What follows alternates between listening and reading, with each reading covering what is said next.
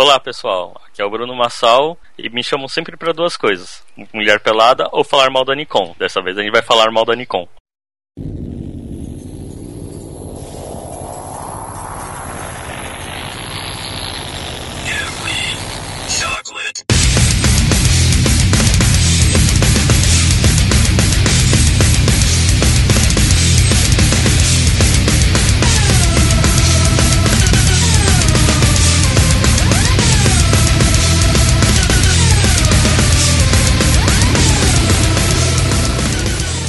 Aí galera, beleza? Estamos começando mais um Papo de Fotógrafo. Eu sou Ana Cariani e esse acho que vai ser um dos programas Mimimi.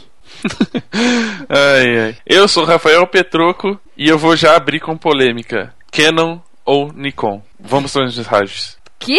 Vamos para as mensagens. Nossa, você falou tudo menos vamos para as mensagens. Bom dia, majestade. Bom dia, Zazu. Eu lhe trago as notícias matinais. Vá falando. Enfim, recados, né? Essa parte tão gostosa que as pessoas adoram e com certeza não pulam porque não sabem onde começa o programa de verdade. Eu adoraria saber se as pessoas escutam. Pessoas digam, vocês escutam os recados? Escutam. Se ela, na verdade, se elas não escutam, elas não vão falar nada, né? Porque elas já pularam. É, também. É, então a gente começa falando da 46 graus e se você ainda não tem um site para divulgar o seu trabalho, está perdendo tempo e dinheiro, né? As coisas não tão fáceis, está muito difícil, a crise está batendo na porta de todo mundo e se você não tem onde publicar o seu, seu trabalho, suas fotos, né, seus vídeos, você está perdendo cliente, perdendo dinheiro. Ou está pensando em mudar a plataforma do seu site atual, ou quem sabe ter ainda agilidade na hora de publicar, não perder tempo redimensionando as fotos, ter a opção de mandar para o cliente já aprovar, já escolher as fotos, aprovar o álbum. Então você tem que conhecer o site 46graus.com. 4646 graus.com. É, porque às vezes lembro que a minha professora quando eu, quando eu estudava, ela falava 46, a gente tinha que escrever por extenso. 46 é, porque era um ditado. Né? Reais e 32 centavos. Para aprender a assinar cheque. Exato. Hoje a máquina assina pra, ah, preenche o cheque pra você, né? É, hoje em dia nem se usa assina, muito cheque. né, louca? Se assina é falsificado. Enfim, uma plataforma completa para ajudar no dia a dia do seu trabalho. Com pacotes que não precisa nem gastar a folha do cheque. Ó. Nossa. Que cabem no seu bolso e com acesso gratuito, pra, gratuito para conhecer a plataforma, acesse agora 46graus.com. Isso aí. E o busquefotógrafo.com.br é o primeiro e maior site de busca segmentada de fotógrafos profissionais do Brasil. Põe uma vírgula nesse negócio porque eu fico sem ar. Ele foi criado para facilitar o encontro entre fotógrafos e clientes, uh, de forma simples e efetiva. Mais de 5 mil fotógrafos brasileiros já fazem parte da comunidade. Visita o site, cria sua conta básica que é gratuita e em breve terão mais novidades e serviços para nós fotógrafos. Busque fotógrafo.com.br, onde fotógrafos e clientes se encontram, ou a as, nossa versão, as páginas amarelas da fotografia. Muito bem, não fiquem chateados. É, a pessoa sabe, ele adora quando a gente fala isso. Bom, não temos muitos recadinhos de ouvintes, mas temos um que é uma, praticamente uma historinha, né? Então eu vou ler aqui para vocês. É, Divirtam-se e façam uma pipoca. É... Olá, meu nome é Márcio, e realmente é Márcio Fernando. Sou formado em editoração e trabalho com isso desde que saí da faculdade. Sempre fui louco por fotografia, até que um dia resolvi ter isso como hobby. Tenho um zilhão de fotos guardadas, mas uma coisa que percebi é que só tinha fotos de paisagens, natureza, arquitetura e etc. Enfim, só paisagens, nada de gente. Já cheguei ao cúmulo de passar as férias na casa dos tios e voltar sem nenhuma foto dos parentes, só da árvore, da vaca, da galinha, paisagens rurais e etc. Então resolvi pesquisar no iTunes podcasts sobre outros tipos de fotografia para ouvir enquanto trabalho. Foi quando descobri taranã, o PDF. Tem que pôr um, um, um eco. PDF. FF. É. Mano, que achado! Só que ao invés de melhorar as coisas, acho que dificultou. Explico. Antes não sabia o que era fotografar além de paisagem. Agora tem opção demais Cada podcast que eu escuto, eu mudo o foco. Ah, é importante mudar o foco, né? Às vezes põe foco na frente, um foco atrás, né? Dá uma variada. Piadinhas de fotógrafo. Ouvi Alexandre Sotti e resolvi que ia tirar fotos radicais. Ouvi Leonardo Macieira, decidi que ia viajar pelo, fu pelo fundo, não, pelo mundo para fazer fotos. Ouvi Evandro Veiga, decidi que ia me especializar em retratos. E cada um que eu escuto, mudo o foco. Atualmente, decidi que serei fotógrafo de nudes, por causa do Yogi Alencar. Para mim, o melhor episódio do PDF que eu ouvi. Além de esclarecer muita coisa sobre o nicho, o cara parece ser gente fina pra caramba. É, o Yogi é meio gordinho, né? Tá com uma barriguinha. É, não, fino, fino, fino ele não é não. É gente boa. Resumindo, vocês são demais. Sempre ouvi os podcasts pelo iTunes, mas nunca tinha entrado na página do Facebook de vocês e fiquei surpreso. Nossa, caramba, né? As pessoas têm uma outra visão da gente falando. Vocês são totalmente diferentes do que eu imaginava. Aquelas pessoas que estão no vídeo não são familiares para mim. Logo, parece que vocês estão sendo dublados. É, às vezes, né? Quando a entrevista é em inglês, acontece. Mas enfim, Ana, sua voz é linda. É, realmente, ele não deve estar vendo os mesmos vídeos que a gente publica. É, e Petroco, essas suas piadas, sempre espirituosas. Para finalizar, desejo a vocês todo o sucesso do mundo, muitos patrocinadores e muitas viagens internacionais. Abraços! Oh, agradeço aí ó, os desejos. Espero que 2016 seja repleto deles mesmo. Patrocinadores, viagens. Rapaz, quero muito. Muito eu acho bem. que isso pode ser, inclusive, tipo, nossa resolução de ano novo. É. Sabe aquela listinha que faz de final de ano? É, então. Se só tiver assim, patrocínio e viagem, pra mim já tá bom. É, só re- replicar. Ctrl C, Ctrl V. É. Então, muito bem. E pra você aí que queria saber um pouquinho mais de equip- equipamento, acompanhe o papo de hoje, tá bem técnico, né? Apesar de ser um bate-papo, tá bem técnico. Você falou técnico umas 50 vezes no programa. É legal. Porque ele é técnico. Coitado que a gente chamou uma pessoa técnica. Coitado do Marcel. Entendeu? Tá bom? Só isso? Só. Então tá. Falou. Até. Tchau. Tchau.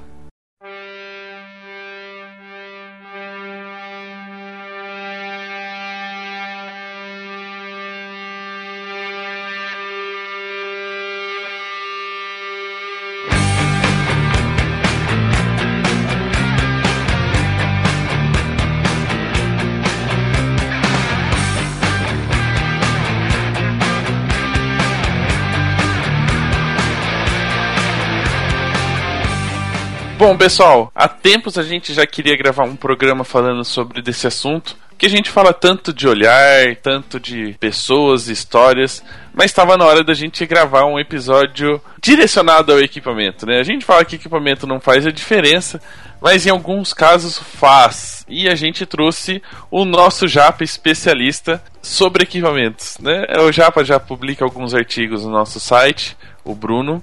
Também participa do Papo Analógico, que a gente está prometendo aqui gravado que vamos gravar mais episódios, principalmente para 2016, mas a gente convidou ele agora para falar, tirar algumas dúvidas dos ouvintes, até nossas mesmo, sobre equipamentos. Então, Bruno, para quem ainda não acompanhou o Papo Analógico, né, não, não conhece você como fotógrafo, gostaria que você aproveitasse esse espacinho de começo, assim, falasse um pouquinho sobre você, como você se envolveu na fotografia e o que, que você faz hoje, quais, quais são as suas profissões, porque você tem várias.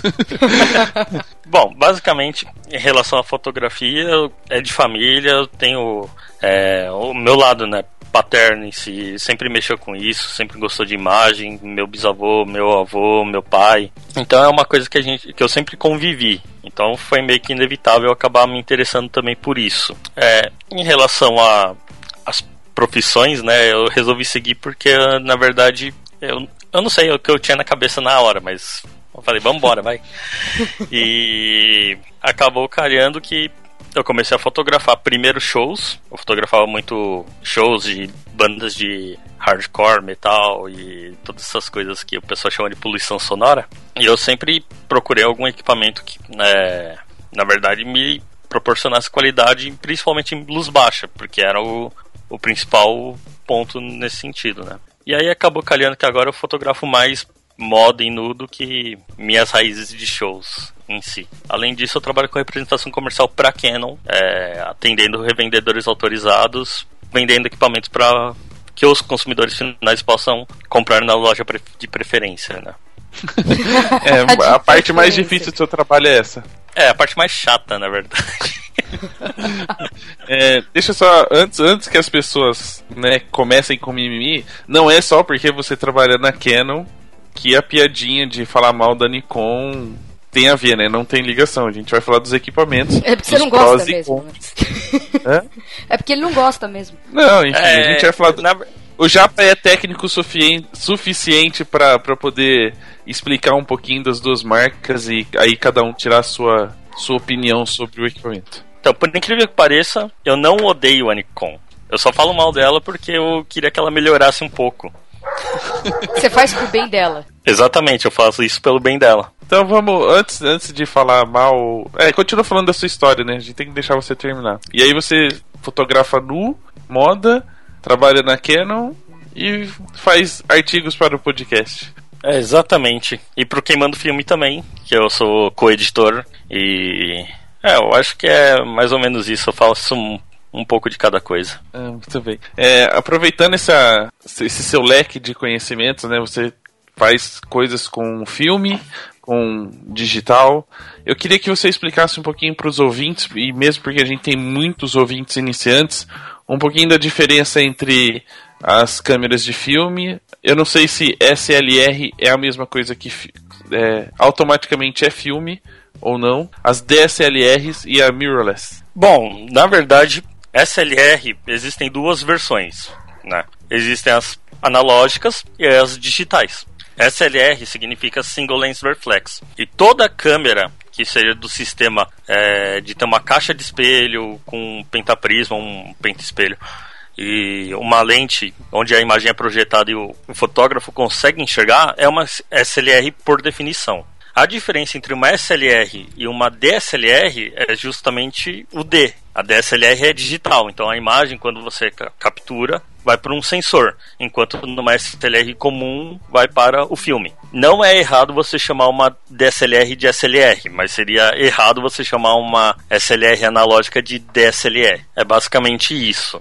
É, então, e só para tentar entender, só para tentar entender, é, mesmo a câmera de filme é, existiam as câmeras que não eram SLR. Que é aquelas que Sim. normalmente a gente vê a foto revelada que tem uma pessoa cortada de um lado porque a gente enxergava errado, é isso? Exatamente. Na era analógica existiam inúmeros tipos de câmeras. O que talvez chegue mais próximo do que uma mirrorless né, digital é, seriam as rangefinders.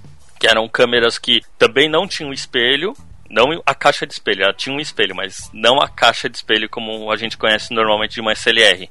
E também a maioria, alguns modelos poderiam trocar lentes e afins, só que a única coisa que estava entre a lente e o filme era uma cortina, que é basicamente o que acontece hoje com uma mirrorless. É, na hora que você bate a foto, tem a cortina que faz o sinal e a imagem é projetada direto no sensor. Essas são aquelas que a gente olha por cima? Na verdade, não. É, é... O exemplo mais clássico de rangefinder é a Leica. Ah, a Leica M, que você tem o telêmetro, né? Que é tem um espelhinho ali que é para você poder ajustar o foco. Por isso que a gente fala que tecnicamente é uma câmera sem espelho, porque não tem um espelho direto entre a lente e o filme, mas tem um espelho para você conseguir acertar o foco. Entendi. Assim, a grande diferença de mirrors para DSLR, né, que são dois são os dois digitais hoje mais é, que disputam o mercado digital, é basicamente tamanho e peso. Enquanto uma SLR é conhecida por ser uma câmera maior, as mirrors na sua maioria são câmeras menores e mais leves. Então, isso tem um apelo muito grande para os fotógrafos, principalmente amadores ou profissionais que não querem carregar muito peso. O pacote de uma mirrorless tende, tende a ser melhor nesse sentido. Tem um custo-benefício melhor para o fotógrafo. Custo-benefício está querendo dizer que é porque se eu for pensar hoje o preço de uma Fuji não é tão mais em conta quanto uma uma Canon, por exemplo. É, você tem a questão, por exemplo, do que a gente pode falar de uh, fugiu a palavra agora, mas quando a gente fala de custo-benefício, a gente pensa no, no pacote que o, o equipamento em si vai te entregar. Além de qualidade de imagem, tem a questão de mobilidade, resistência e velocidade e afins. Uma XT1, por exemplo, ela entrega, que é a, hoje é a top de linha da Fuji, até sair a X Pro 2, é, ela entrega basicamente tudo que uma 7D entrega. Obviamente ela não tem a mesma resistência física da 7D. Porém, ela é, um, ela é uma câmera que te entrega muita coisa e até é, que uma câmera profissional da Canon entrega, porém num pacote bem menor. Você consegue, por exemplo, com um peso de uma 7D Mark II, você consegue ter duas ou se forçar, eu acho que a barra você consegue ter três XT1. Então, em termos de mobilidade, se você é uma pessoa que quer ter uma câmera só, você consegue ter muito da coisa que tem, que é o apelo da 7D, que é velocidade e resistência, numa câmera que é bem menor. Isso E pode ser interessante para algum. né? Exatamente, pode ser um apelo muito grande para um fotógrafo, por exemplo, que faz eventos e fica 12 horas por dia em pé com uma câmera pendurada no braço.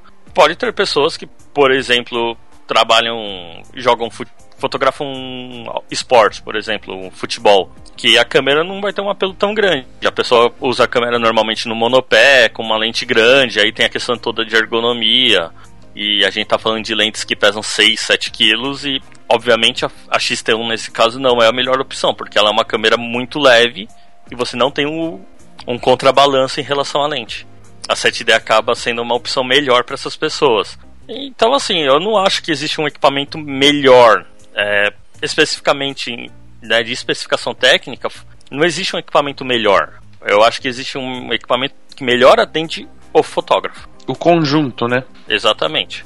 E a gente e a gente vê às vezes o pessoal da Fuji meio desesperado porque, por exemplo, no, mesmo que o custo-benefício de saúde, menos peso e essas coisinhas, aí eles ficam puto porque a bateria acaba rápido.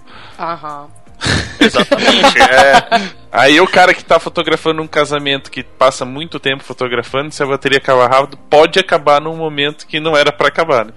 É, tem que ter um estoquezinho de bateria. é, então, é, isso é um ponto engraçado, porque assim, quando a Sony lançou a, a Alpha 7, que foi a primeira mirrorless full frame do mercado e é, meio que virou o, o mercado de ponta cabeça, muita gente falou que era o fim da vida da Canon, da Nikon, que não se atualizavam há, há anos. É, eu quero colocar uma nota aqui, eu, eu sei que a, a Canon não se atualiza há anos, tá? Eu tô só... Apenas confirmando. Eu só tô. Só pra não criticarem, assim. Então, falaram que a Canon e a Nikon iam simplesmente sumir do mercado. E na verdade isso não aconteceu. Mas por quê? A A7, a Alpha 7, né? Por mais que seja uma baita de uma câmera, ela tinha um calcanhar de Aquiles bem grande que era a bateria.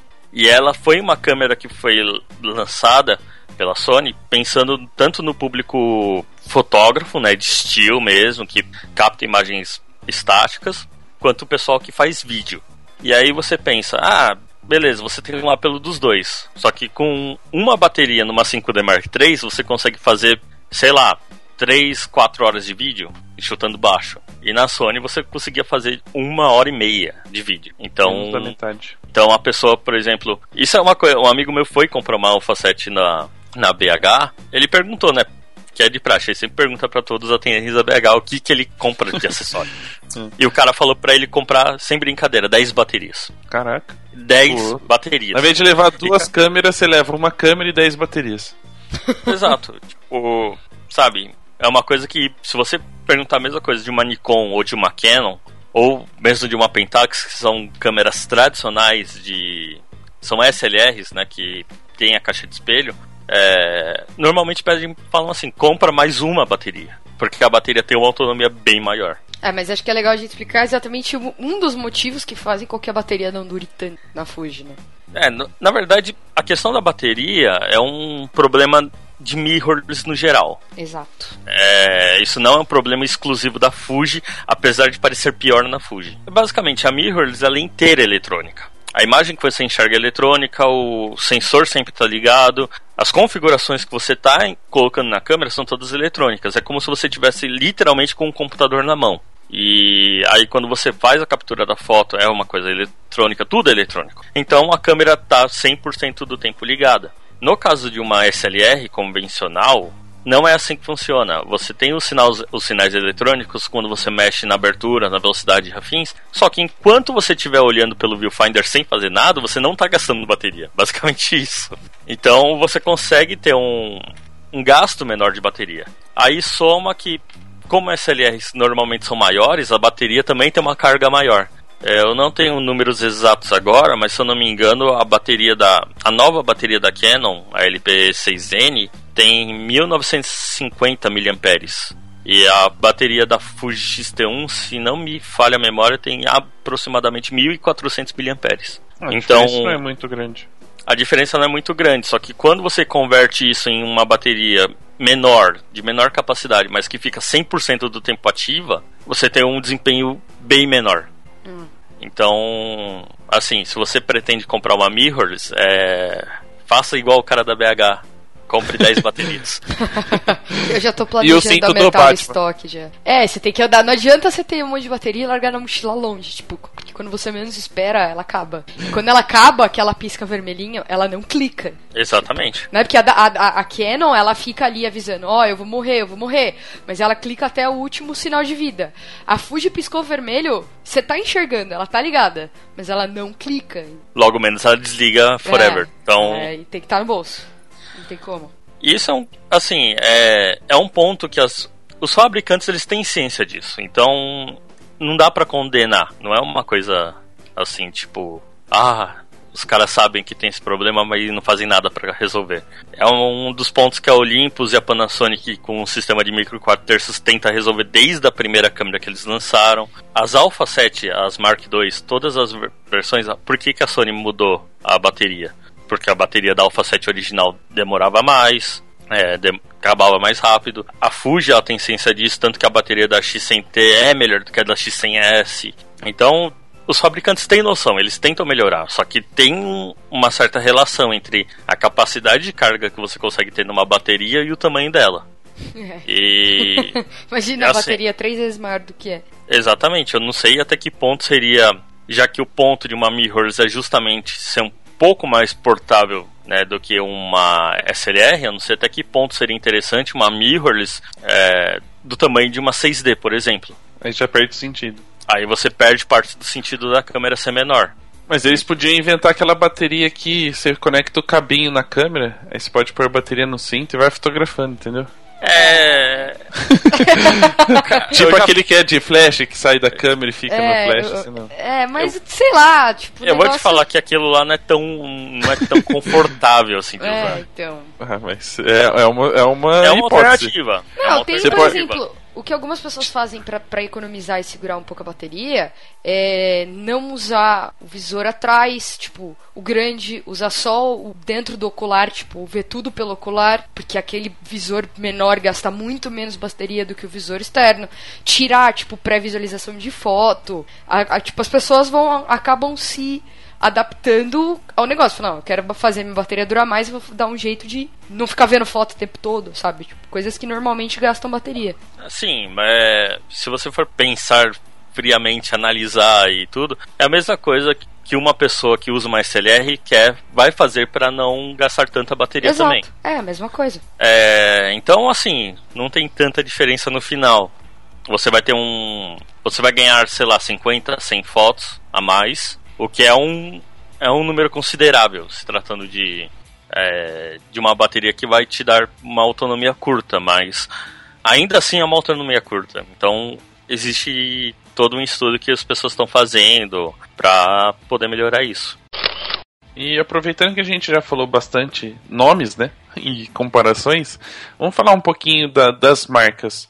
Hoje, quais são as marcas disponíveis no mercado que a gente encontra e, e, e para quais a gente pode separar profissionais e. Não vou falar amadores, mas se- semi-profissionais ou robistas, eu diria assim, Ou que não sei entram. lá que termo que tem que dar. É, Eu- é eu que as gosto do pessoas termo- entram de mimimi, entendeu? Eu gosto do termo entusiasta. É, Ok, é. São- entusiasta, muito mais alegre. É, entusiasta é um que a gente poderia dizer, é o amador que está disposto a aprender fotografia e a gastar dinheiro com isso. Ok.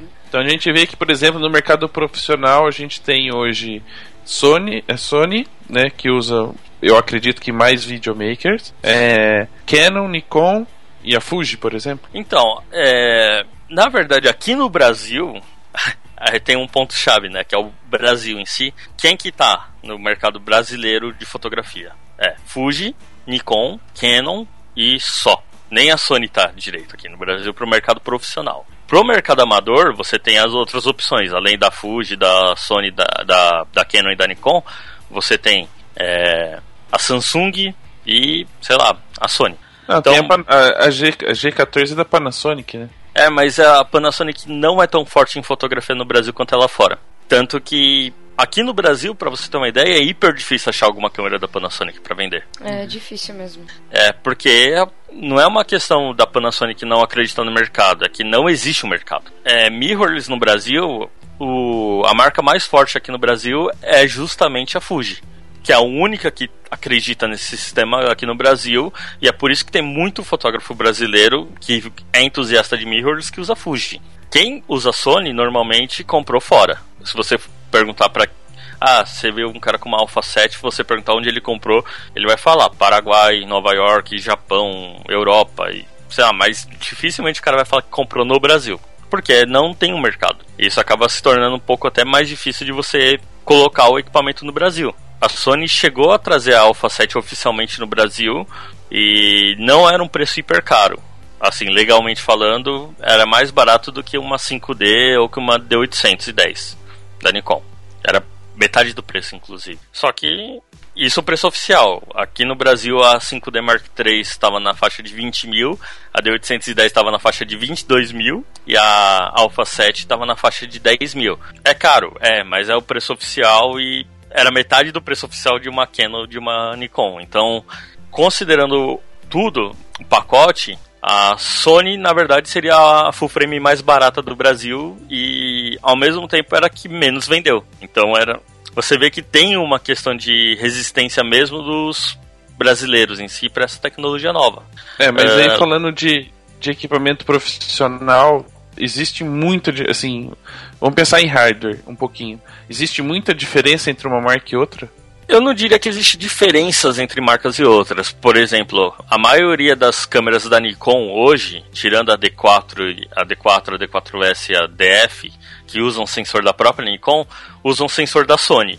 E esses sensores da Sony são os mesmos que estão nas câmeras da Sony. Então, por exemplo, o sensor de de 36 megapixels que estava na Alpha 7R era o mesmo sensor que estava na D810. É exatamente o mesmo sensor. O que diferencia uma marca mais da outra hoje é o legado que a câmera, que a marca tem em relação a lentes e acessórios como flashes e baterias e ou mesmo o afeto emocional, né? O, o, o afeto emocional que o fotógrafo tem com o equipamento que ele já usa por exemplo, uma pessoa que sempre usou Nikon a vida inteira, é difícil você botar na cabeça dessa pessoa que a câmera que ela tá usando pode não ser a melhor opção do mercado. Não porque ela já até acostumou, né? Com, com Exatamente. Tudo. Não é porque ela a câmera é ruim ou alguma coisa, é porque talvez tenham alternativas melhores que a câmera que ela usa. Mas a pessoa, ela usa a Nikon dela e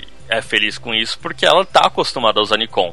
É uma, é uma coisa que uma vez um amigo meu fotógrafo que usa Nikon, inclusive, falou. Ele, fa ele chegou e falou assim: é difícil você ver uma pessoa nova, de idade, usando Nikon hoje em dia. Parece que Nikon virou uma marca de gente velha, que é o pessoal que fotografa, que é o, o pessoal que fotografava com filme, né, e fez um, um legado de lentes muito grandes e afins e se acostumou a usar Nikon e quando começou a era digital a pessoa continuou usando Nikon. É meio que a pessoa teimou e não e resolveu não mudar.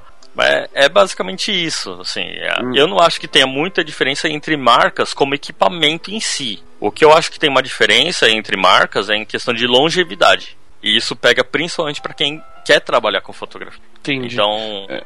é só um exemplo. Você compra um equipamento hoje, pensando em trabalhar com fotografia. Por exemplo, você vai montar o seu sistema de câmera para fotografar casamentos. Só um exemplo assim, não é? E aí você vai lá e imagina que você procura hoje a melhor câmera que você tem no mercado. Que, sei lá, é a Vamos chutar que é uma uma Fuji, uma uma X100, uma XT1 com três primes, uma 23, uma 35 e uma 56. E imagina que daqui uns dois anos a Fuji resolve pu puxar o carro fora do mercado. Não está tendo lucro e afins, que é uma coisa que pode acontecer com qualquer, qualquer empresa. E aí?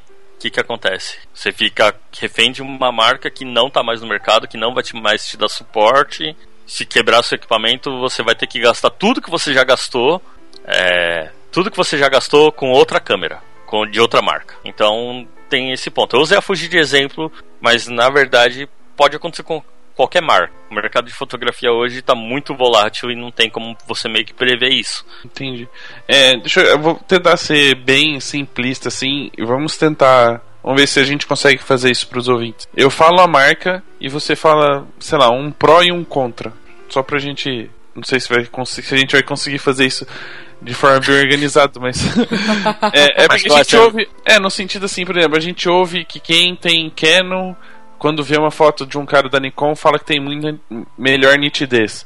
E aí o cara fala que o outro foca mais rápido. E o outro fala que dispara não sei quantas mil vezes a mais.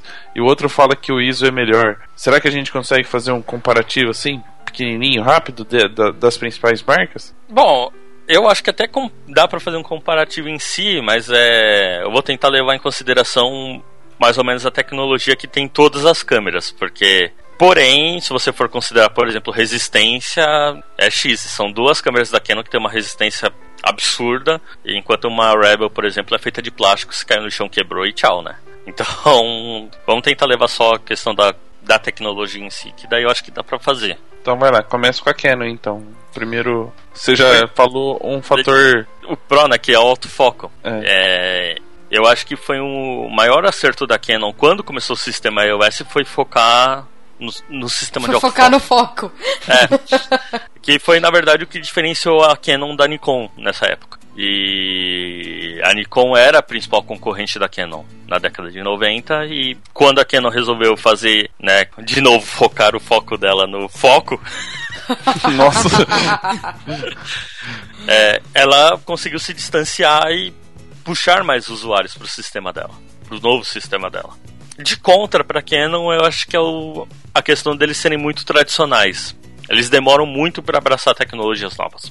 Isso é uma coisa que basicamente todo, todo mundo sabe que, a, não tem, que é uma defasagem em relação às outras marcas. Ela foi praticamente a última a adotar Wi-Fi, ela foi a segunda a adotar vídeo, até hoje ela não adotou vídeo em 4K em, na, na maioria das câmeras dela.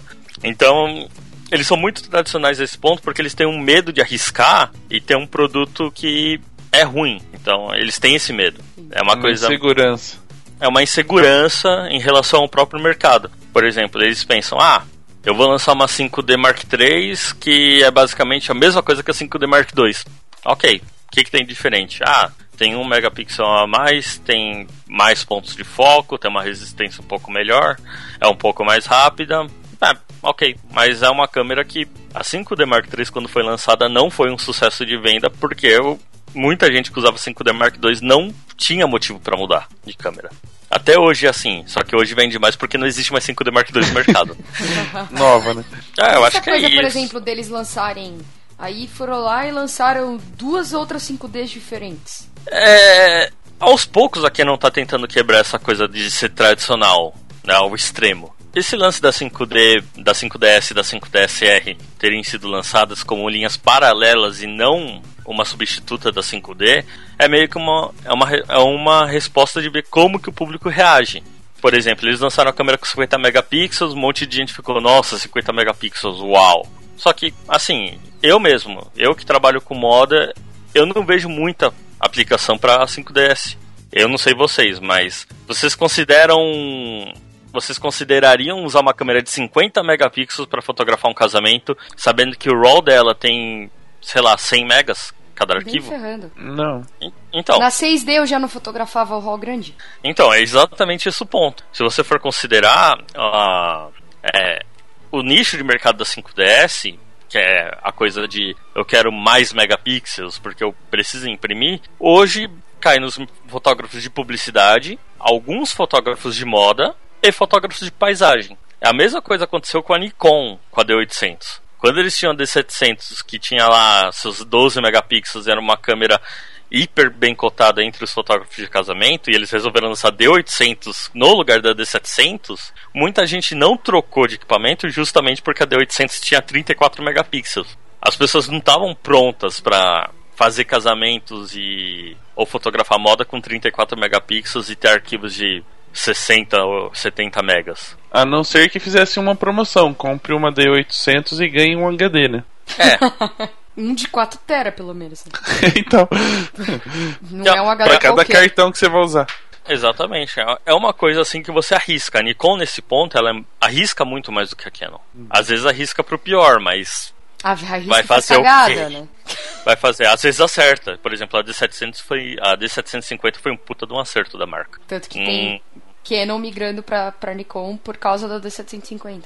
Exatamente. Não é uma câmera ruim. É um- pelo contrário, é um ótimo equipamento. Assim, se você for considerar o histórico de câmeras da Nikon, elas tendem a inovar mais do que as câmeras, as contrapartes da Canon.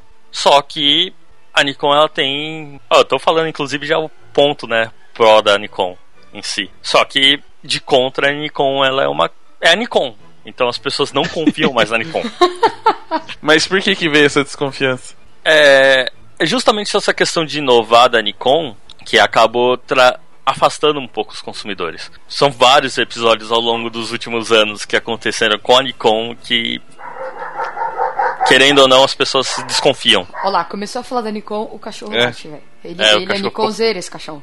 Esse cachorro Nicão. é foda, né? É Nicão. É o Nicão. Nossa senhora! Puta que pariu. É, alguém queria usar essa piada uma vez na vida, conseguiu. Nossa senhora. Ó, vou citar alguns episódios da Nikon, como eles resolveram essa coisa. E você vai entender, vocês vão entender por que, que as pessoas ficaram putas. Vamos lá, vai. O SB900, ele superaquecia e queimava. Como que eles né? resolveram? Lembrando, É, o flash, é o Flash. Como eles resolveram? Lançando o SB910. e foda-se você que comprou um SB900, eles não vão trocar. Teve a D600. A caixa de espelho soltava óleo e sujava o sensor. Como eles resolveram? Lançaram a D610 e foda-se você que tinha a D600. Mas a D600 causou um belo problema pra eles, né? Então, porque as pessoas não são mais idiotas. Não, Chega ser porque até- compram Nikon ainda. É, mas Brincadeira, gente. já, já tá ofendendo já. É, eu, eu não queria falar isso, mas eu concordo. Então, tipo. não, mas é, é, São dois episódios assim que são os mais atuais, mas isso da Nikon é uma coisa que é recorrente. Envolve lentes, envolve flashes, envolve câmeras, envolve. Basicamente tudo que a Nikon lança tem algum tipo de backlash. Algo, rolou algum tipo de backlash alguma vez na vida. Então Ah, esse seria o contra da Nikon. é, seria o jeito que eles tratam os consumidores, mas, na verdade. Não é o problema, não é o equipamento em si, nem o. Nem o. Assim, é o fato deles. O maior contra da Nikon é o jeito que eles tentam resolver. É, Na verdade, Não, eles lançam uma atualização. é, Eles lançam uma atualização, É. mas não, não dão feedback pra quem já Eles não fazem recall de nada, né? Exatamente. É. um problema muito grande da Nikon. Eu vou citar um exemplo que aconteceu na mesma época, que foi o da D600, né? O da T4i da Canon. Tá que tem uma diferença de valores bem grande, mas você vai entender mais ou menos o. Quanto custa uma D600? Só pra eu entender, porque eu não manjo. Na época de lançamento custava 2 mil dólares. A T4i custava 800 dólares. Beleza. Mas, mas assim, só pra você ver a diferença de tratamento. A T4i tinha um problema na borracha dela, que tinha um composto químico que, em contato com o suor, esbranquiçava a borracha. Não dava problemas de saúde e não afetava o funcionamento da câmera. A Canon fez o recall. Ou seja, se você tinha uma T4i que a borracha ficava branca por causa do contato com o suor, as borrachas né, onde você segurava e afins, você entrava em contato com a Canon, a Canon fazia ou reparo ou te dava uma câmera nova sem custo. Tá vendo? Aprende, Nikon.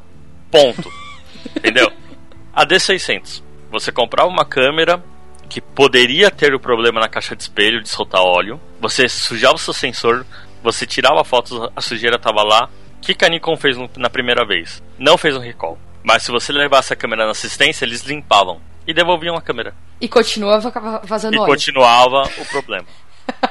que E bosta. aí você levava pra limpar de novo. E acontecer a mesma coisa. E de novo, e a mesma coisa, e de novo, e a mesma coisa, e de novo, a mesma coisa. Ah, beleza, vamos resolver isso, vai, vamos. Como? Res lança outra câmera. ah, você comprou uma D600? Desculpa o termo, mas pau no seu cu. Então, tipo, é o jeito mais ridículo de você tratar um, um cara que gastou 2 mil dólares numa câmera sua. É. Assim, não tem nem defesa. é indefensável. E aí, quando eles lançaram a D610, não foi uma pessoa, não foram duas, foram várias pessoas ficaram putas e resolveram entrar com uma ação conjunta nos Estados Unidos contra a Nikon. E aí a Nikon perdeu, obviamente, porque foi considerado um, uma. Né, eles realmente meio que passaram por cima dos consumidores e perderam a ação, tiveram que reembolsar todo mundo ou dar uma câmera nova. Perderam boa parte da grana nessa brincadeira aí. Eles já não estavam bem da perna e ficaram piores ainda. Por isso, amigos que foram na Foto Image Brasil deste ano, não tinha stand da Nikon. Não tinha stand da Nikon desde o ano passado. Então... Bom, enfim, é, vamos tentar não falar tão mal das marcas, né, coitados? Nós nunca vamos patrocinar este programa. E ninguém vai. Vão querer fotografar com pinhole só a caixinha Não, mas, mas exatamente, a Nikon tem coisa boa, ela só precisa melhorar o pós-venda. Exatamente. é. Mas ela é uma boa câmera. Tanto que, o Petroco, vamos só falar, a gente começou com o Nikon, vai. É, não, eu não tenho reclamado da Nikon. Comecei eu com ela, tá. Eu Deu só troquei certo. porque 90% das pessoas que eu conhecia também usavam Canon e era mais fácil de rolar ali um empréstimo de equipamento, principalmente na hora do evento, mas não que. É, e eu, não, eu também não sei desse problema de atendimento, porque a minha não teve problema. Exato. E então... nem a Canon também, então nunca fui na Canon então... fazer eu, nada. Tá? Eu vou contar uma história. Eu, eu poderia ter começado com Nikon. Uh, mas eu não comecei por causa do meu pai. Seu pai. Tá Pôs meu pai de castigo. Não, meu pai usava Nikon. Ah, ele já usava? É, quando eu comecei a me interessar por fotografia, ele me deu uma Canon. Porque ele não queria que eu mexesse no equipamento dele. ou, ou seja, da fotografia. Ou seja, no final acabou que eu comecei a comprar equipamento da Canon, compra, compra, compra, compra equipamento e aí quando ele falou: "Ah, você pode usar minhas coisas", eu falava: "Não quero, foda-se. Tchau". Ai, meu Deus do céu. Não, mas E aí falando um pouquinho das outras marcas, é, né, a gente fala da Sony, prós e contras. Sony, a Sony de todas as marcas, eu acho que é a mais a que mais inova hoje, né? Hum. Então, assim, é, são câmeras que têm mais megapixels e têm um desempenho absurdo é, de performance em afins. Tem a questão da portabilidade, deles escutarem também feedback de consumidor. Nesse ponto, eles são muito atenciosos. E o ponto negativo da Sony é a falta de lente. Existem, inclusive, inúmeras piadas referentes à, à Sony não ter lentes, né? Pô, como que uma marca que é detentora de, da, da Tamron tem parceria com a Zeiss e, e afins, não tem lente por próprio sistema. É, eu vejo é muita gente que filma de Sony usando adaptador e lente Canon. Então, os caras falam, ah, a Canon vai morrer no mercado porque a Sony vai debulhar. Os caras estão gastando dinheiro com Canon. então, assim, é, é meio que uma. São duas formas de enxergar. Você tem um sistema, uma câmera que é muito boa, e todo mês eles lançam uma câmera nova. eles lançaram uma hoje, inclusive. Pô, mais uma. É, é a Alpha 68. Bom, enfim. Eles lançam inúmeras câmeras, só que eles não lançam lentes. Então, do que adianta você ter uma câmera tipo uma Alpha 7S Mark II, que é uma baita de uma câmera para baixa luz, e você não tem lente para usar? Você vai fazer o quê? Vai furar o, a tampa do corpo e fazer uma pinhole? Agora deixa eu perguntar, nesse caso, as câmeras da Sony, o, o encaixe delas é, tem alguma outra lente que encaixe nela sem precisar do adaptador? Então, sem precisar do adaptador, a, a Sony na verdade ela tem três encaixes. Ela tem o E-mount, que é o proveniente da Sony Nex, e algumas Sony Alphas têm esse encaixe, que é o, é o encaixe das lentes para mirrors de APS-C. Tem o FE Mount, que é um derivado do E-Mount, só que full frame, que são das Alpha 7, e tem o A-Mount, que é o que veio quando eles compraram a Minolta, isso em 2004, 2004 mais ou menos. Que são as lentes mais antigas da Minolta eletrônicas. Então, se você tem uma DSLR da, da Minolta, da Minolta não, da Sony, uma DSLR, né? Que foram as primeiras câmeras que eles lançaram, ou qualquer câmera que tem um way mount, você tem um legado de lentes bem grande. Que você tem lentes, 34 lentes que são da Sony mesmo, mais umas 40 lentes pelo menos que são da Minolta. Ah, mas daí talvez eles prefiram investir mais no sensor, que é o que eles acabam até vendendo para as outras marcas, né? Exatamente. E no equipamento do que na lente. Exatamente. Estão certos. Só, só que não faz muito sentido se você for considerar que eles investem muito mais no mount novo, que é o I e o FE, é, do que na, no mount antigo.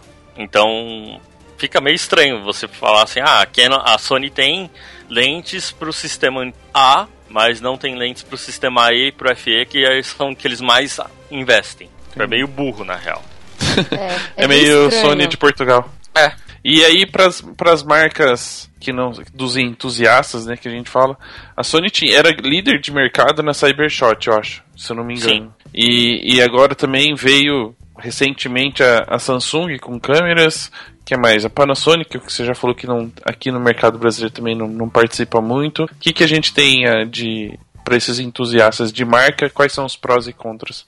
Eu vou ser bem sincero, eu acho que a melhor câmera para um entusiasta de fotografia ou mesmo um amador mesmo que só quer ter uma câmera para tirar, hoje é uma GoPro. Bem simples. E, e falando sério, assim, é que é uma câmera absurdamente legal. Não é à toa que a, hoje é a marca de câmera que mais vende no mundo. Porque você tem Canon, você tem uma GoPro, você tem Nikon, você tem uma GoPro, você usa Sony, você tem uma GoPro. Então é basicamente o é o Nintendo Wii da, das câmeras. Todo mundo tem. Eu não tenho, se alguém quiser me dar. Eu tenho. Mas eu não Você tenho. pode, você pode comprar da Ana. A Ana tá né? boa! Boa, boa. E assim, a GoPro, na verdade, ela abriu um segmento de mercado que não existia, que são câmeras de ação. Isso não existia até a GoPro ser lançada. É verdade. Então, é, todas as câmeras que vieram depois, a Sony é Action Cam, a da Mormai, a da, da Polaroid, a Polaroid Cu- Cube, todas essas câmeras que vieram depois, elas só existem por causa da, da GoPro. Eu acho que, assim, se você for pensar num, numa câmera que dos últimos 10 anos é, realmente inovou, foi a GoPro. Tudo o resto não, é. não, não requer muita prática e nem muita habilidade para mexer, né? Exatamente. É uma câmera que se você jogar na mão do seu da sua avó que é assim, não manja nada de tecnologia, ela vai saber apertar botão e ela não vai cortar sua cabeça porque é uma grande angular. Então, eu acho que assim, se você for considerar uma câmera que é para todo mundo, é a GoPro. Quem não sabe usar, consegue usar. Quem sabe usar, usa melhor ainda. É, Agora, mas recentemente você testou pra gente a, a Samsung, né? Uma, uma. Samsung. Qual, A qual a sua NX3 opinião e. Isso, qual a sua opinião e quais prós e contras dela? Ó, a NX3000 em si, é, eu já passei todas as minhas impressões sobre a câmera. Ah, Resumindo, eu achei uma ótima câmera. Só que é uma câmera que não tem um apelo para o público mais profissional. Agora, da Samsung em si, ela tem várias câmeras que têm um apelo para o público profissional. Ela tem a NX500, tem a NX1, só que são câmeras que a Samsung não está trazendo para o Brasil. E o motivo disso é simples. A Samsung quer pular fora do mercado de câmeras. Infelizmente. Quer dizer, lançou pra, pra sair fora. É que assim, o sistema NX, na verdade, ele já é um pouco antigo. A gente está em 2015, ele foi lançado em 2012, se eu não me engano. Para a maioria das marcas, três anos é o limite para você testar o mercado. Se pegou, beleza. Se não pegou, tchau.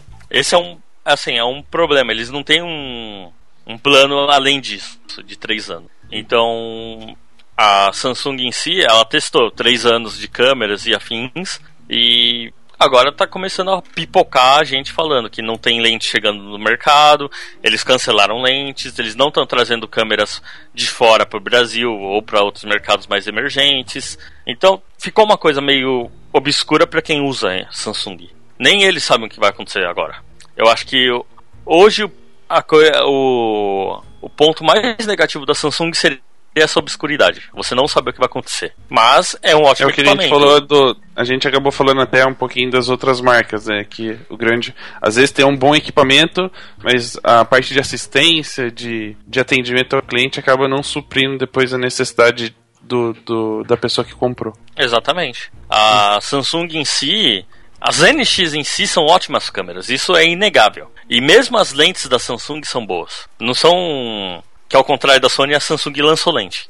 Então começa por aí. a gente viu. É, só que você tem essa, esse ponto todo que está acontecendo, que você não sabe o, o, amanhã. Então eu acho que assim, a Samsung é um investimento legal, é para quem não tem pretensão ou para quem quer ter uma segunda câmera. Se você quer trabalhar com fotografia ou quer ser um entusiasta, eu acho que a longo prazo vai ser um tiro no pé.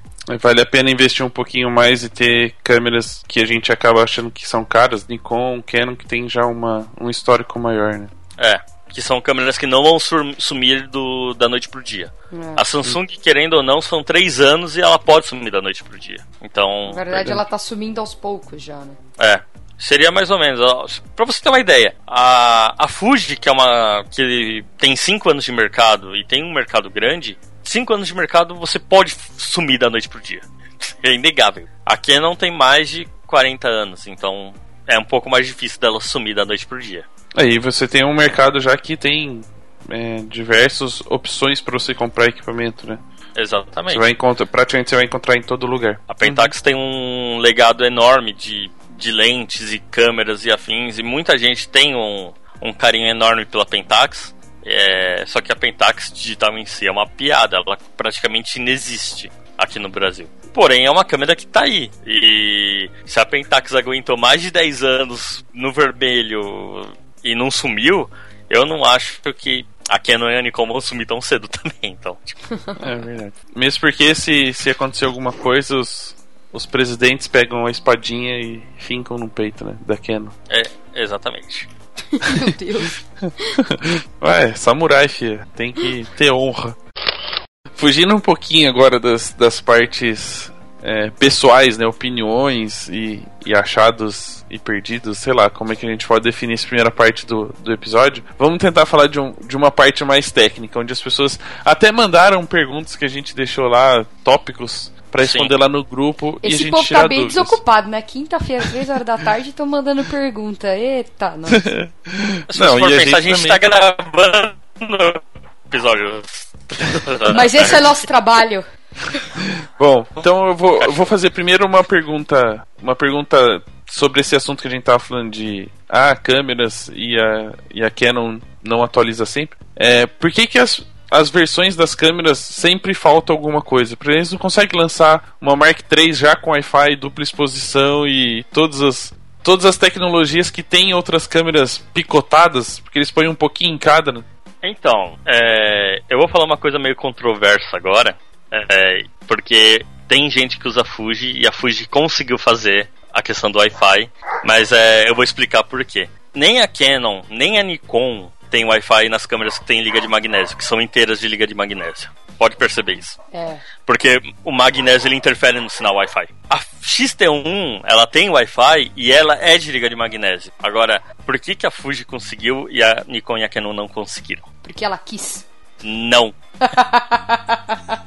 o Porque ela emissor, pois... O, o emissor de Wi-Fi na XT1 fica próximo do mount do encaixe da câmera. E ali não tem liga de magnésio, né? Porque é aberto. Hum. Cara, como eles são inteligentes. Então o sinal passa, só que na, no caso da Canon e da Nikon, você tem um espelho ali, tem a caixa de espelho. Então não tem como você colocar um componente eletrônico, que é o, né, o emissor de Wi-Fi, ali perto do encaixe, sem você ferrar o espelho. Então é basicamente uma, aí é uma questão que aí você vê que a mirrorless tem uma vantagem em cima da, das SLRs. Obrigado. As mirrors podem ter Wi-Fi e as SLRs de liga de magnésio não. Porém. Mas será que não tem nenhuma outra forma? Então, existem outras formas. A 7D Mark II, por exemplo, tem um transmissor Wi-Fi que você compra separado. A D810 também tem esse transmissor. São acessórios que você pode comprar e transformar, fazer transmissão Wi-Fi, inclusive de forma melhor do que a da Fuji. Você transporta RAW em tempo real. Pô. E não só para computadores. Você consegue fazer conexão com um tablet ou um, celular. Como então, a 6D faz hoje, por exemplo. É, só que a 6D ainda é um nível abaixo do que o, a transmissão de dados de uma 7D Mark II ou uma 5D Mark III tem, ou uma D810, por exemplo. É bem absurdo, assim, na verdade. Se você vê funcionando o negócio, é, é extremamente absurdo. A 1DX você tem 12 fotos por segundo e você consegue ver as fotos em tempo real no computador. Isso é bom. É, é extremamente absurdo. Então, eu acho que, assim, não é um ponto que você vai falar, pô, não tem Wi-Fi incorporado na, cama, na câmera. Na Se você cama. é prof... É, na cama. Se tiver, não ia nascer mais nenhuma criança no mundo. Exatamente. Ninguém ia ficar pessoal usando só Wi-Fi. Ai, meu Deus. Então, mas assim, é... não ter Wi-Fi na câmera em si é um ponto apenas de. um empecilho para quem vai comprar uma câmera se a pessoa for entusiasta ou amadora. Um profissional tem alternativas para contornar isso. Então eu acho que o pessoal que fala, é, a câmera da Canon, da Nikon não tem Wi-Fi e a outra é melhor por causa disso, na verdade estão se enganando. Tipo, Não, é um facilitador. é um facilitador, mas. Eu vejo, por exemplo, é, no meu caso, eu tinha a 7D. Uhum. 70D. Qual Sim. que eu tinha? Não sei. 7. 7D. É, Que a 70 aí, tem por Wi-Fi. exemplo, no casamento, aí eu precisava, aí che- chegava em casa, descarregava e pegava foto, tratava e aí publicava. E hoje em dia, com o marketing que a gente tem, né, que as pessoas usam muito, você tá no meio do casamento, você já consegue separar uma foto e, pu- e publicar no Instagram, por exemplo, com a hashtag. Quer dizer, é um facilitador. Sim. É, aí entra a questão de, ah, eu prefiro ter uma 6D que é de plástico pra subir a foto, ou ter uma Mark III que é de titânio, sei lá. É, tipo Wolverine, Eu, eu ia falar, eu quero uma câmera de adamante. adamantio. Porque Entendeu? você não tem É, os dois. é, então, isso que era essa questão que eu queria chegar. É justamente, ela não tem o Wi-Fi porque quando ela é feita de, de magnésio, ela não consegue fazer a transmissão. Por isso. É, interfere Então, no ou, sinal. ou você escolhe uma, uma câmera tecnológica ou uma câmera de guerra. Eu É, acho que é- é uma questão de. Eu acho que pode ser um ponto. Vai, é, é um pró ou um contra de uma delas. Mas será que chega a ser, tipo, um fator determinante na hora da compra? Então, eu acho que é um fator determinante pra quem se importa com isso. Porque é, é assim, é real hoje. Se você for pensar nas funções, todas as funções que sua câmera tem, é, eu garanto que a maioria, inclusive quem tá ouvindo, a maioria das pessoas não usa tudo que a câmera oferece. Não Tu mesmo. não sabe nem mexer em metade do menu. Então, só que assim, é, a função tá lá. E inevitavelmente vai ter alguém que vai comprar a câmera por causa daquela função, por mais que você não use. E, e aí vem aquele ponto, por exemplo, é, eu tô na minha cabeça, ó, eu vou citar eu de exemplo, eu tenho na minha cabeça que eu preciso de uma G7X da Canon, que é uma compacta. Uhum. Por quê? Se tem a RX100 que é uma câmera melhor da Sony. Porque a G7X tem time-lapse, a RX100 não tem. É uma função que tá me fazendo mais pendente para a G7X do que para a RX100. Eu já usei as duas câmeras e eu garanto, as duas câmeras são absurdamente boas e a RX100 é melhor. Só que a G7X tem uma função que eu quero ter, Ah, mas aí eu faço na GoPro. não com uma polegada sensor. Então, é, é. Tá aí, ó, a diferença? Entendeu? Então, tipo, com certeza vai ter aquela pessoa que vai falar: Ah, eu quero uma câmera full frame e eu quero que tenha Wi-Fi. Aí, inevitavelmente, a pessoa vai ter que ir ou pra uma 6D ou uma D610. Não tem jeito. A Não, pessoa então- vai, vai deixar de comprar uma 5D Mark III pra pegar uma 6D, por exemplo. É, então existe uma justificativa, não é que as pessoas saem falando, ah, eles fazem isso pra vender mais câmeras. Não, existe uma justificativa. Existe uma justificativa. Se eu quero uma câmera que ela dure mais, que ela seja mais resistente, é, ela vai ter magnésio e aí, infelizmente, o Wi-Fi não funciona. Exatamente. Existe uma justificativa para não ter tecnologia. E quando a gente fala que atrapalha, interfere o sinal, não é que a câmera não consegue emitir o sinal, mas é basicamente, imagina assim, você liga o Wi-Fi e você tem que sentar do lado do roteador. Seria Seria- basicamente isso. Seria basicamente isso. Você teria que colar o seu celular ou tablet na câmera. e me fala qual que é o- A vantagem. a vantagem de você ter um Wi-Fi que você não consegue ficar a três palmos do celular. Verdade. É, porque normalmente quando você tá fazendo isso, a câmera tá pendurada, né? E aí você tá mexendo só no celular. Exatamente. Tipo, é meio. É meio burro, mas ao mesmo tempo é justificável. Então, eu não pegaria nesse ponto. Ah, a não, questão. A questão de ter outras funções, por exemplo, múltipla exposição, que foi uma coisa que você citou, é, múltipla exposição, HDR, vídeo em 4K, enfim, isso aí tudo cai também na questão de uso da pessoa. Se a pessoa não tem necessidade de filmar em 4K, ela não vai comprar uma câmera que tem filmagem em 4K. Agora, se a pessoa fala, ah, eu quero ter filmagem em 4K e tal, não sei o que, por motivo X, ela vai comprar uma câmera que tem 4K. E São aí, todas- provavelmente, ela vai ter alguma coisa que ela não vai ter na outra câmera. Exatamente. É. A Samsung NX1, por exemplo, ela é uma mirrorless extremamente capaz de capturar vídeo, ela faz filmagem em 4K na câmera, só que ela é uma câmera que é de papel. Se ela cair no chão, esquece, você vai ter um peso de papel. Ela flutua. Ela vai caindo. Uh, uh, É. E. Eu imaginei Vocês imaginaram câmera- a cena, Eu né? imaginei. Eu imaginei a cena. Entendeu? São, são pontos, assim. Você tem uma coisa numa câmera, você não tem na outra. Inevitavelmente isso vai acontecer. As próprias marcas não querem se canibalizar. Imagina se a Canon vai lá e coloca todas as funções de um DX numa Rebel. Alguém vai comprar um DX? Não. Não, Não vai. vai comprar Rebel. Então, exatamente. A mesma coisa acontece com 6D e 5D, com, com Alpha 7, Alpha 7S, Alpha 7R, com D810 e D750, com XT1 e XT10. Então, eu acho que tem câmera pra todo mundo. Eu acho que não, não vai existir uma câmera perfeita que vai ter todas as funções do mundo. Isso é, é uma coisa que. Isso nunca vai existir. Porque, basicamente, se você coloca uma câmera que tem todas as funções, você vai ser uma marca de uma câmera só. E você não vai ficar rico. É, e essa marca já existe, a GoPro. Então, Mas também tá lançando uma atrás da outra, né? é, é porque agora tem concorrência, né? É que ela põe visor, tira visor, põe visor, tira visor, põe visor. tá? É, É, agora, outra questão bem técnica que as pessoas perguntaram pra gente é sobre a questão que a gente até citou da Sony, né, de, de usar lentes de outras marcas. Quais são os, os prós e os contras de você poder fazer essa. Eu coloquei como interpolação. Olha que bonito. Nossa, gente. Ah. A pessoa tá se achando com o termo técnico. Bom, eu vou. Na verdade, você só tem. Você tem mais vantagens do que desvantagem. Cite-as. Justifique sua resposta. Justifica. Por exemplo, é, é, imagina que você é um fotógrafo de casamento que Imagina. sempre usou Nikon. É difícil pra gente imaginar isso. É. É, continua. eu, eu tô. Eu tô falando com o ouvinte, eu não tô falando com você. Tá, ok. Tá, estamos que imaginando. grosso! Tá, estamos imaginando. É. Não, agora também não vou falar mais imagine.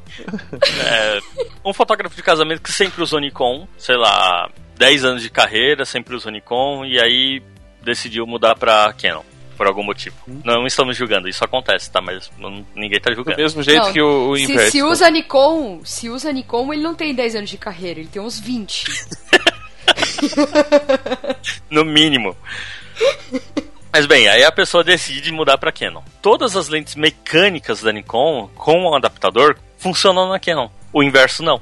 A pessoa que faz essa troca não necessariamente precisa se livrar de todas as lentes que ela. Ela pode se livrar aos poucos. Ela pode se livrar aos poucos. Conforme ela vai comprando lentes da Canon, ela vai vendendo a contraparte da Nikon. Ok. Ela vai trabalhando e para isso. Flash da Nikon, eu acho os flashes da Nikon os melhores flashes do mercado, tá? Algo bom, né? É, apesar do SB900 superaquecer, eu ainda acho que os flashes da Nikon são muito mais completos que os flashes da Canon. E os flashes da, da Nikon funcionam de boa na Canon, Sem adaptador. sem adaptador, desde que você use no modo manual. Ok. Mas na maioria dos casos é isso mesmo, né? Tipo, você consegue usar, mas é, vai ter que ser tudo no manual. A- o eletrônico que não encaixa, é isso? Então, na, na verdade, o maior problema em relação ao flash, tá? Eu tô falando mais em relação ao flash. São os flashes mais antigos, que eles tinham uma voltagem maior do que os flashes atuais. assim? Tá. E as câmeras atuais, e quando eu falo atual, na verdade é depois de 2000, tá? Aham. As câmeras mais atuais, elas não aguentam essa voltagem. Então elas literalmente fritam. Entendi. A câmera queima. É, não é uma coisa que vai acontecer na primeira vez que você usar, na segunda ou na terceira e afins. É uma coisa que vai acontecer, eventualmente vai acontecer. Então, assim, fica ao cargo da pessoa entender que isso pode acontecer. Então, meio pra resumir assim, os prós seriam você poder aproveitar, né? um, a- não se desfazer todos do, do que você tinha. Então você pode ainda reaproveitar algumas coisas. E os contras é que nem sempre a compatibilidade. Eu ia brincar da voltagem que queima a câmera, mas na verdade existe um. Eu vou até te perguntar, aproveitando essa. Existe um- uma diferença de. Por exemplo, se eu usar uma lente Nikon na Canon, é, questão de nitidez, velocidade de foco, faz diferença? E isso seria um contra? Então, na verdade, se você pensa em adaptar uma lente Nikon na Canon ou, sei lá, qualquer marca na qualquer marca que não seja nativa Ok. e não tenha comunicação eletrônica, você esquece autofoco. Isso não existe. Você vai ter que fazer foco manual. É, e aí vai depender da lente. Por exemplo, você pode adaptar lentes eletrônicas da Nikon na Canon Pode, só que você não vai ter controle de abertura, você não vai ter fo autofoco. Vai virar uma lente, literalmente você vai ter que se virar de um jeito meio, meio primitivo, assim, para você conseguir usar uma lente.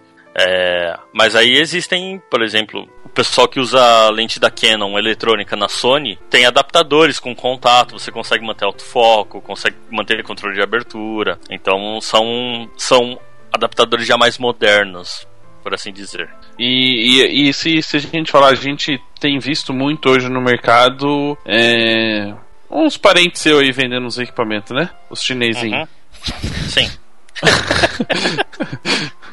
é, e aí, como é que a gente fala em relação a, a, a essas marcas que estão vindo, né? Tipo Yangnu com flash, lente, tem a. Nossa, Sigma com lentes. Como é que você, como é que você vê isso? E as outras e pra que, você, que... Que, é, e as outras que a gente já citou. É, como é que você vê isso? Como é que funciona? Como é que é a ligação delas com as marcas hoje de mercado? Ah, eu vou assim, vou começar falando basicamente da da Yong, tá? Que hoje é a marca chinesa que mais é conhecida dentro do mercado fotográfico. Eles são foda, ponto. Eles conseguem lançar basicamente um produto bom, com um custo bom, é... e assim, você vê claramente que não é um produto que foi feito para substituir o original. Se você pegar, por exemplo, a 50mm 1.8 que eles lançaram, pegar na mão e pegar a 50mm a 50 1.8 antiga da Canon, que, é, que ela foi baseada, né? Você vê diferenças absurdas. Sim, as duas são de plástico, mas a da Yongnuo é mais plástico ainda. É aquela pra você então, dar na então, mão da criança? É. Sei lá, eu deixaria um gato brincar.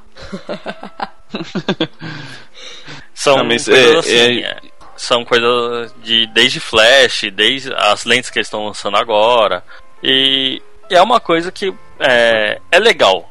É legal o fotógrafo ter essa opção de um equipamento mais barato. Por exemplo, um flash top de linha da Canon hoje custa o 600 RT custa preço oficial no Brasil é 3.200 reais. É que a Yongnuo não tem um preço oficial no Brasil, né? Mas se você for considerar o preço deles da Yongnuo, você vai pagar mil reais no máximo no flash. Então, ó a diferença de preços, três vezes menos. É, mas é, mas por exemplo, é, eu, o, que eu, o que eu vou falar agora eu não sei se é 100% correto, né? Mas é o que eu, que, que eu já vi, imaginei. Que assim, se eu pensar no ST3 da Canon, uhum. em comparação à cópia do, da Yangnu do ST3, o da é Yangnu o... é melhor porque além de, além de fazer o rádio, ela tem o infra. Sim.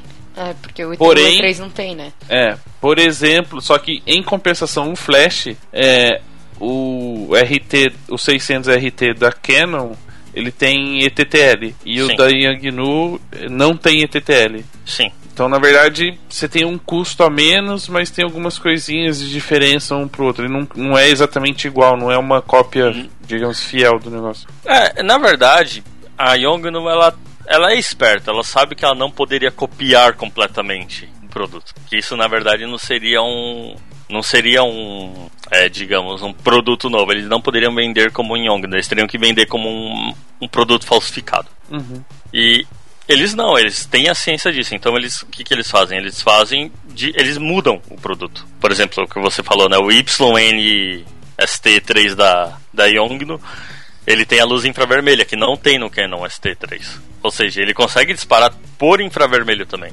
O YN600XRT, que é da Yongnuo, tem funções a menos porque tem funções que são inerentes só ao 600XRT da Canon.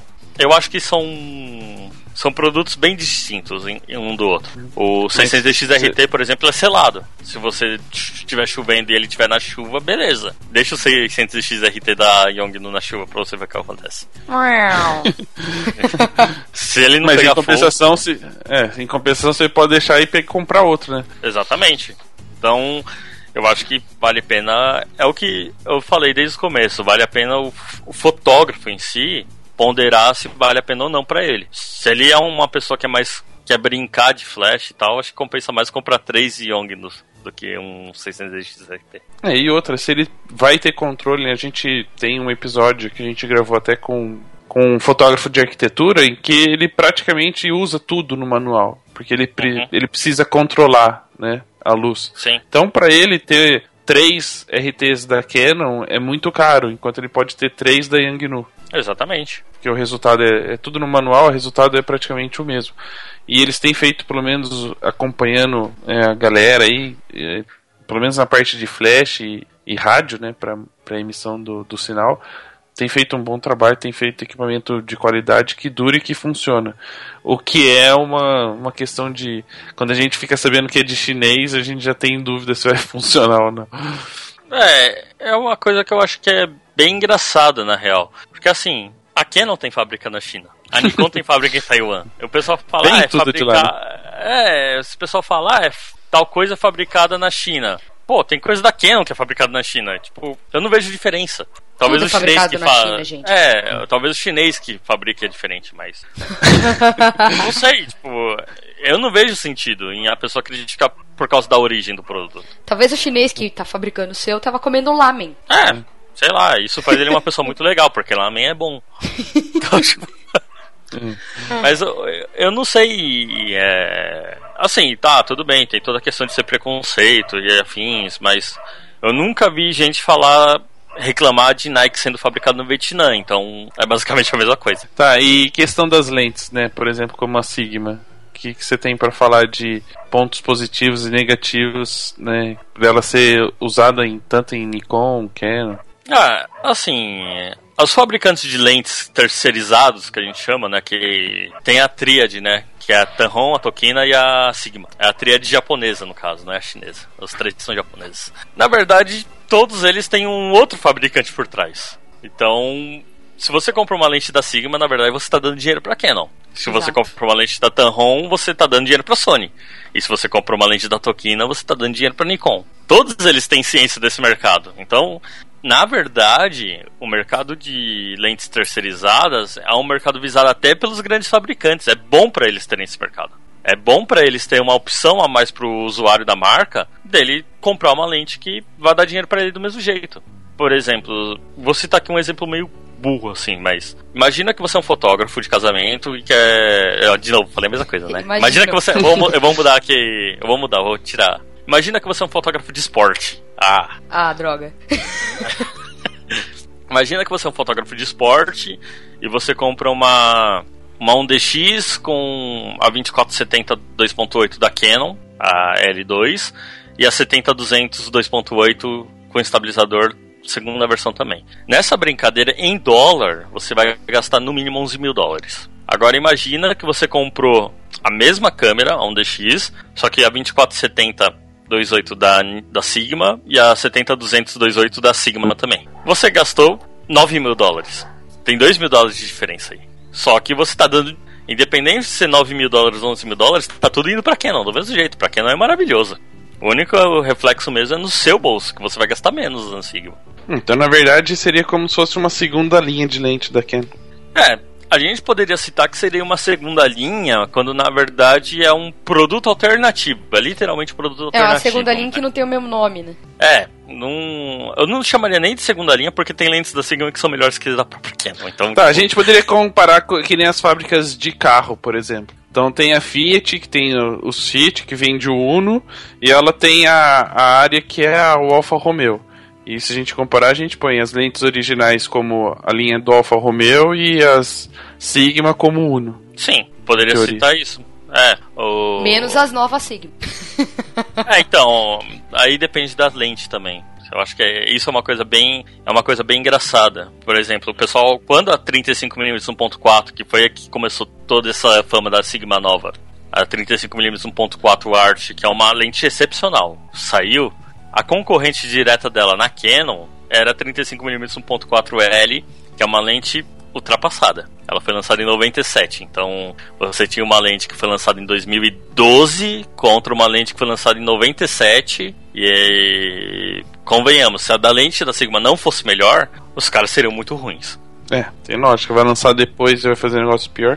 Aí depois a Canon vai lá e lança dois, né? É, agora a Canon lançou a versão 2 da 35mm 1.4, que é melhor que a da Sigma em todos os sentidos. Em, só que ela é mais cara. Então você tem uma opção melhor, só que você vai gastar mais dinheiro com isso. E aí convém, a, aí de novo, cai a mesma coisa. Convém ao fotógrafo decidir se ele vai precisar daquilo a mais e vai pagar aquilo a mais. Agora, resumindo esse, esse parágrafo né, que a gente tá falando da, das misturas aí. É, comprar original é sempre melhor no questão custo-benefício com equipamento, né? Então, se lente da Canon, câmera da Canon, ou o contrário, né?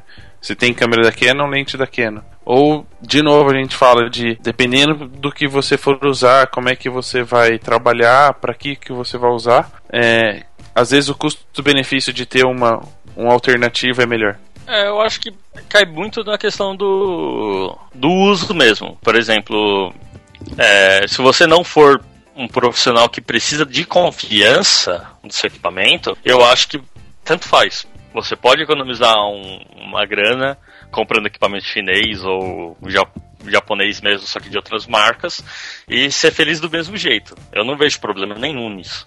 É, agora, se você está pensando em longevidade de equipamento, aí você até pode comprar equipamentos de outras marcas, mas é bom você ter em mente que o equipamento não vai, talvez não dure tanto quanto o original.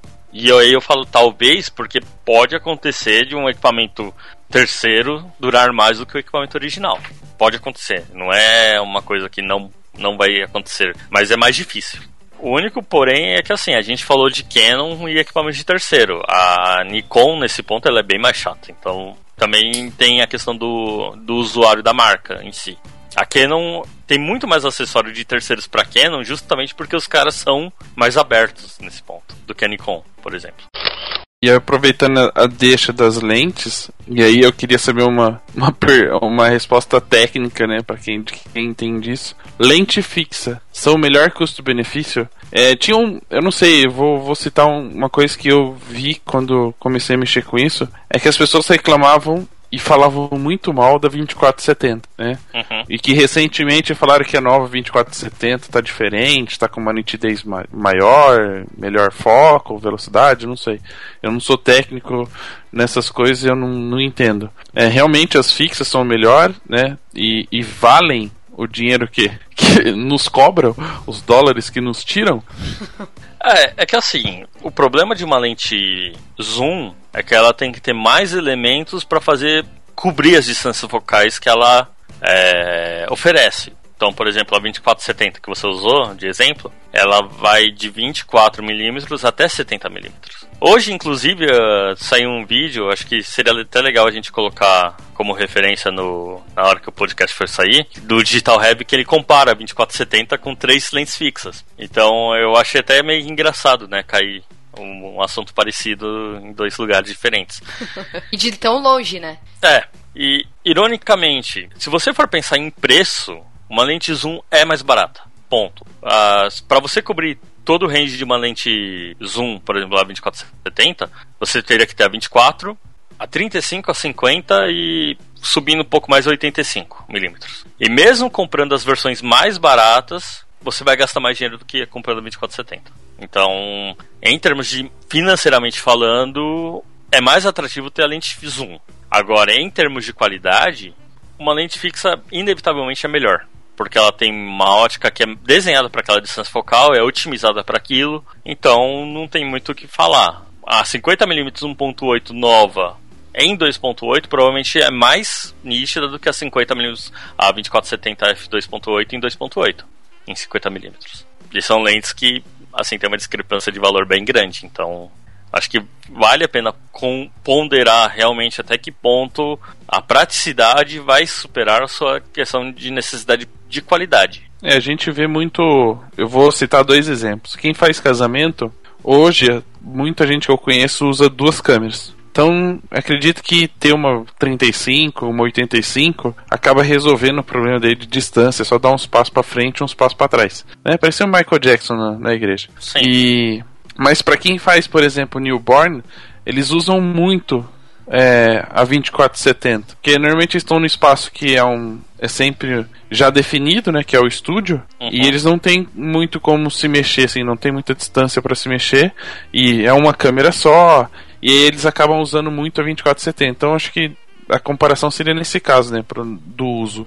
Se você tem a disponibilidade de andar, se mexer e vai trabalhar com duas câmeras, não tem por que ter um, um zoom e ficar só com uma câmera parado, tentando só girando o disco da, da lente. É, Assim, é, tem esse, tem esse ponto também, né? Tem muito fotógrafo de eventos menores, né? Que é o pessoal que tá começando, que eles costumam trabalhar com lentes zoom, porque é o que eu falei, financeiramente é mais atrativo.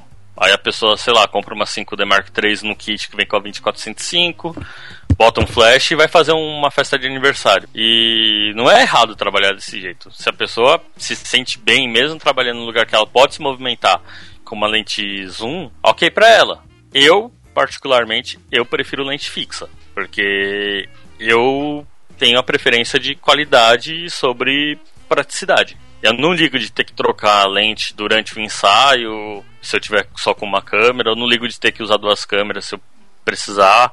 Então, tem muita questão de linguagem. Eu não acho errado preferir um tipo de lente ao outro, mas tem vantagens e desvantagens. É, às vezes você parar para pensar, uma lente zoom poderia suprir tudo que eu faço. E eu teria gasto muito menos dinheiro do que eu gastei já hoje. Entendeu? Então, tipo, são elas por elas. Eu vou citar, acho que dois exemplos legais, que são fotógrafos do mesmo segmento, mas que os dois trabalham de formas diferentes. Tem o, o Bob Wolfenson, é brasileiro, que faz ensaios sensuais também e moda, e ele costuma trabalhar com lente fixa. E tem o Richard Kern, que também trabalha com ensaios sensuais e moda e afins, e ele usa só duas lentes, ele usa só a 2470 2.8 e a 135mm f2. Eu não estou julgando qualidade técnica de trabalho, mas os dois eles têm o mesmo segmento de trabalho e os dois trabalham de forma diferente. Eu acho que também tem essa questão de, de como você quer trabalhar. Então, você tem por um lado a lente zoom que vai ser muito mais prática, você não tem que ficar trocando lente, você consegue fazer um trabalho inteiro, independente do segmento, com uma câmera só e ser feliz. E você tem a lente zoom, que a lente fixa que tem mais qualidade, normalmente são mais leves, mas infelizmente você normalmente tem que trabalhar ou com duas câmeras ou trabalhar num sentido que você pode trocar lente e não vai atrapalhar o andamento do trabalho e também ser feliz do mesmo jeito. Eu é, tem gente que não se acostuma também, né? Eu Sim. comecei, eu tive, eu, eu, fiquei muito tempo usando 2470 e aí resolvi trocar, troquei por uma 35, uma 85, me acostumei muito fácil. Tem gente que não, não se adapta e deixa quieto e volta para zoom.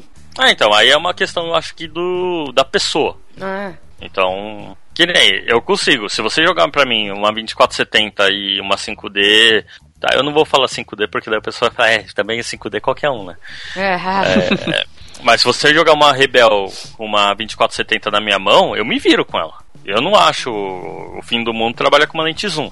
Eu prefiro trabalhar com lente fixa, mas se for preciso usar lente zoom, eu não vejo problema. Inclusive existem lentes zooms que são absurdamente nítidas.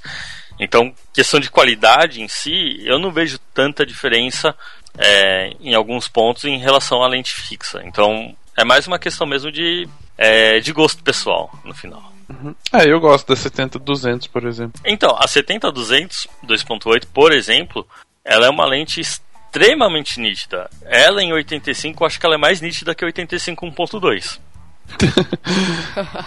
então, eu acho que eu acho que existem casos e casos. Eu não, eu não consigo julgar simplesmente por ser pixels zoom. Acho que tem lentes boas em, nos ambos segmentos e também acho que tem lentes ruins em ambos os segmentos. Ah, eu não gosto é de 70 200, eu não aguento o peso dela. É. tem isso também. Bom, e aí aproveitando essa parte técnica, né, só pra terminar de falar essa da parte técnica, si. o programa é técnico hoje, tá? Não, não é para as pessoas não se sentirem muito estufadas dessas coisas. É, que até agora é um bate-papo técnico, ah, é entendi. Uhum. É, eu queria aproveitar e falar do sensor, e aí a gente vai falar de duas coisas, né? ISO e fator de crop. Uhum. É, só queria que você explicasse um pouquinho como é que funciona o sensor nessa questão de. Outro dia, não sei quem que falou que a câmera vai até 127 mil de ISO. Eu não sei aonde que ela vai usar isso, acho que só no lado escuro da lua. É que... referência ao filme Transformers? é, mais ou menos. Ao péssimo filme Transformers, né? Não, tudo bem, não vamos discutir isso nesse programa. É, a gente faz um só de cinema depois e fala mal dos filmes. Mas é, a questão do sensor, né? Do, do ISO, da, a gente falou muito. Até o, o título deste episódio é equipamento. Nem lembro como é que eu uhum. escrevi. É, faz diferença? É isso? É, equipamento faz a diferença. É, em alguns casos, a gente gravou um programa semana passada com, o- com o Thiago, falando de, de partos, e ele falou, falou, eu comprei uma Mark III porque tinha momentos que eu tinha que pôr, sei lá, 15 mil de ISO e pôr 1.2 na lente para poder pegar um pouco de luz, porque tava tudo escuro. E aí a gente queria fazer essa pergunta. E aí surgiu a pergunta, né? Equipamento é, faz a diferença? Eu queria que você falasse um pouquinho da questão do ISO e do, do crop. Bom, é... eu vou falar primeiro do crop, porque o crop tem até um artigo que eu escrevi pro Papo de Fotógrafo. É, vários artigos. A gente Não, mas tem um bom é- funcionário. É que eu acho que o, o artigo sobre o crop é um dos mais legais porque ele é bem detalhado. Eu, assim, é, eu acho ele bem detalhado e bem explicadinho. Então, eu vou falar dele um pouco por cima, porque eu acho que aí Vale a eu posso leitura. focar mais falando do- de ISO. Mas crop, basicamente, ele afeta é, o ângulo de visão que você tem de uma determinada lente. Quando a gente fala, por exemplo, que uma 50mm vira, entre aspas, vira uma 80mm com uma, numa câmera com a PSC, é porque você tem um ângulo de visão de uma 80mm. Não é que a lente deixou de ser uma 50mm e virou magicamente uma 80mm. É que você tem um, um corte mais fechado, você enxerga menos e por isso você tem essa questão que parece ser um zoom, que pode ou não ser bom, depende do fotógrafo. Muitas das coisas que o pessoal leva como técnica, na verdade, é bom você saber porque daí você consegue se basear se é bom ou não para você. E sei lá, se você fotografa esporte, por exemplo, talvez seja interessante você ter um esse pequeno zoom a mais que ou um sensor menor pode proporcionar. Você já viu o preço de uma 300mm 2.8? Não. Então, vou falar assim, ó. Uma 300mm 2.8 você não acha hoje por menos de 15 mil reais. Pô, Bagatela. Usada. Usada. Bagatela. Agora, se você pega uma 70-200 2.8 e coloca numa 7D, você tem, acho que por cima, uma 140-320. Ou seja, você tem uma 300 2.8. Uhum. Então, que sai mais depende- barato, metade do preço, que praticamente. sai exatamente. Então, aí você considera que talvez compense mais você ter uma câmera com sensor APS-C e uma câmera full frame e uma lente só do que você ter duas lentes e uma câmera. É, mas é tudo uma questão de, de uso. Se você tem o, o uso de precisar, sei lá, de 2.8 e de uma distância maior, talvez seja interessante esse approach. Não tem muito. Uhum. E, e aí deixa eu te fazer uma outra pergunta e aí vai acabar caindo na, na questão do ISO. Por ele ser cropado, por ser uma câmera cropada, e a gente sabe que tem várias medidas, né? Tem um que é 1.3, outro é 1.6, depende da câmera. É, ela influencia no ISO. Por exemplo, eu com, com a, a D90, por exemplo, até 1600 de ISO tava bom. Se passasse disso, ela meio que era ruim, né? Tipo, granulava muito e não dava um resultado legal. É, e aí você pega uma full frame da, da Nikon, não sei, na questão, em questão, não sei qual que era a próxima dessa. É, o ISO você poderia subir até 3200 e enfim. É, o fator de crop influencia no ISO? Na verdade, o tamanho do sensor influencia, não é o, o fator de crop em si.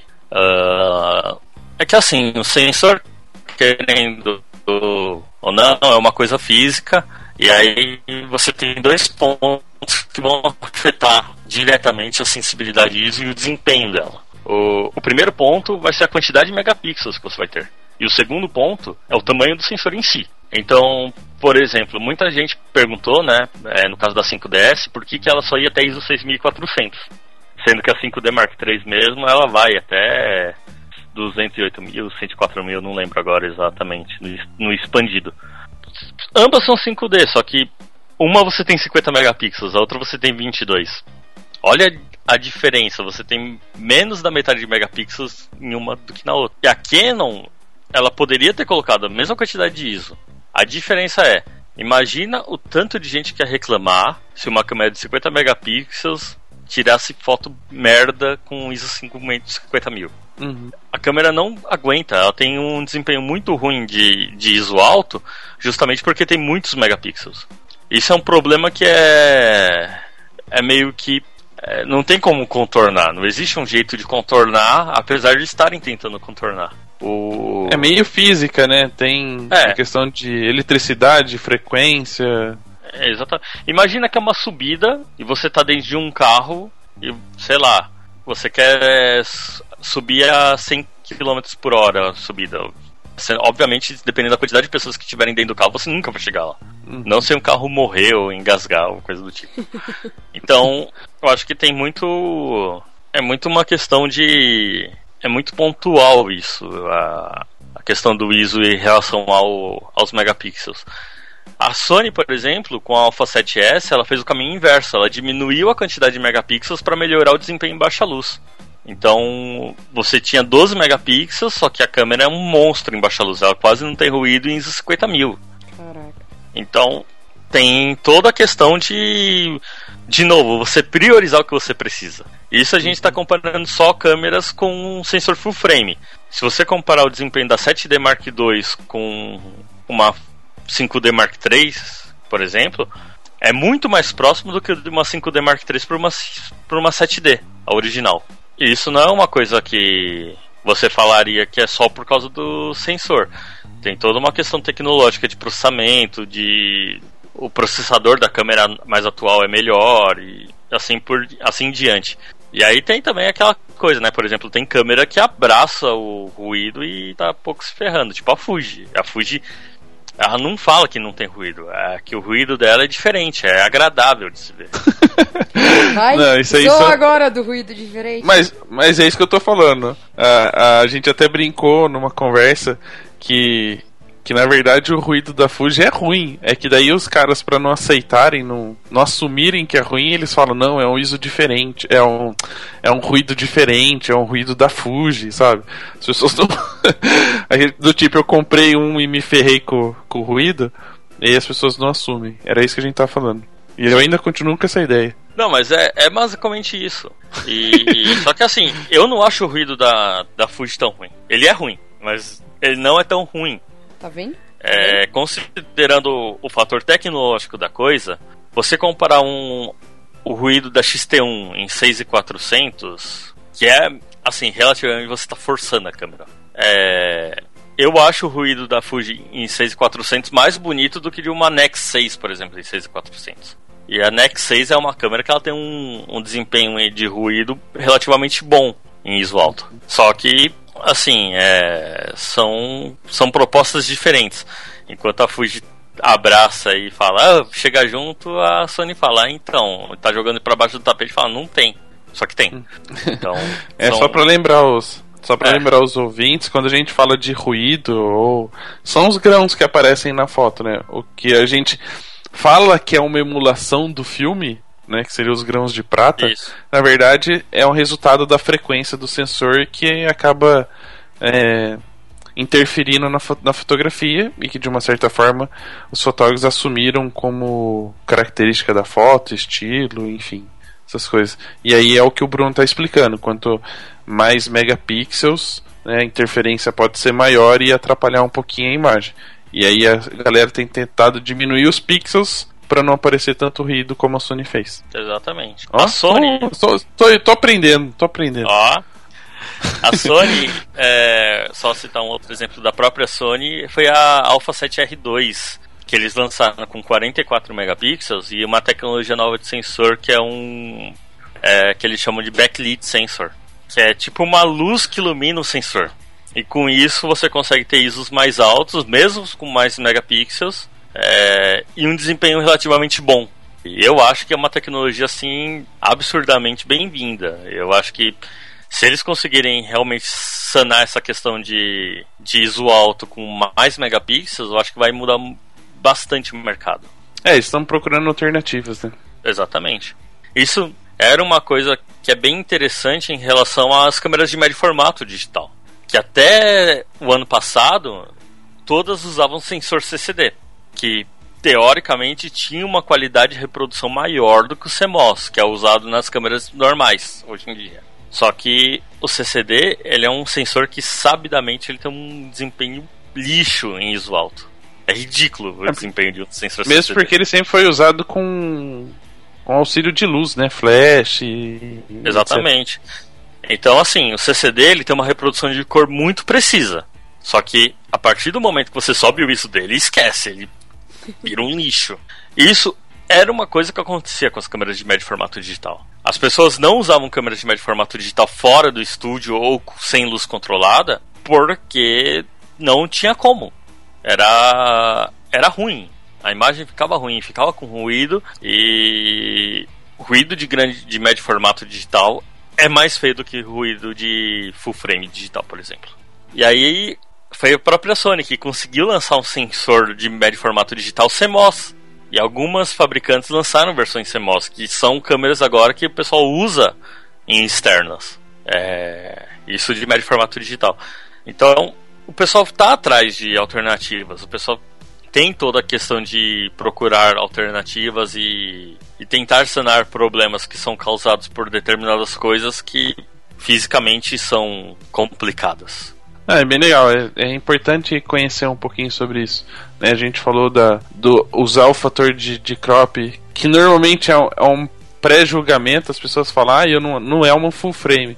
Mas em alguns casos você usando a lente certa para aquilo que você vai usar, acaba sendo uma ferramenta a mais, né? E o fator do ISO para quem fotografa principalmente à noite ou casamento que às vezes está com falta de luz, né? E ou como o Thiago no último episódio falou, que às vezes ele vai fazer algum parte e tá tudo apagado, e aí o ISO faz a diferença.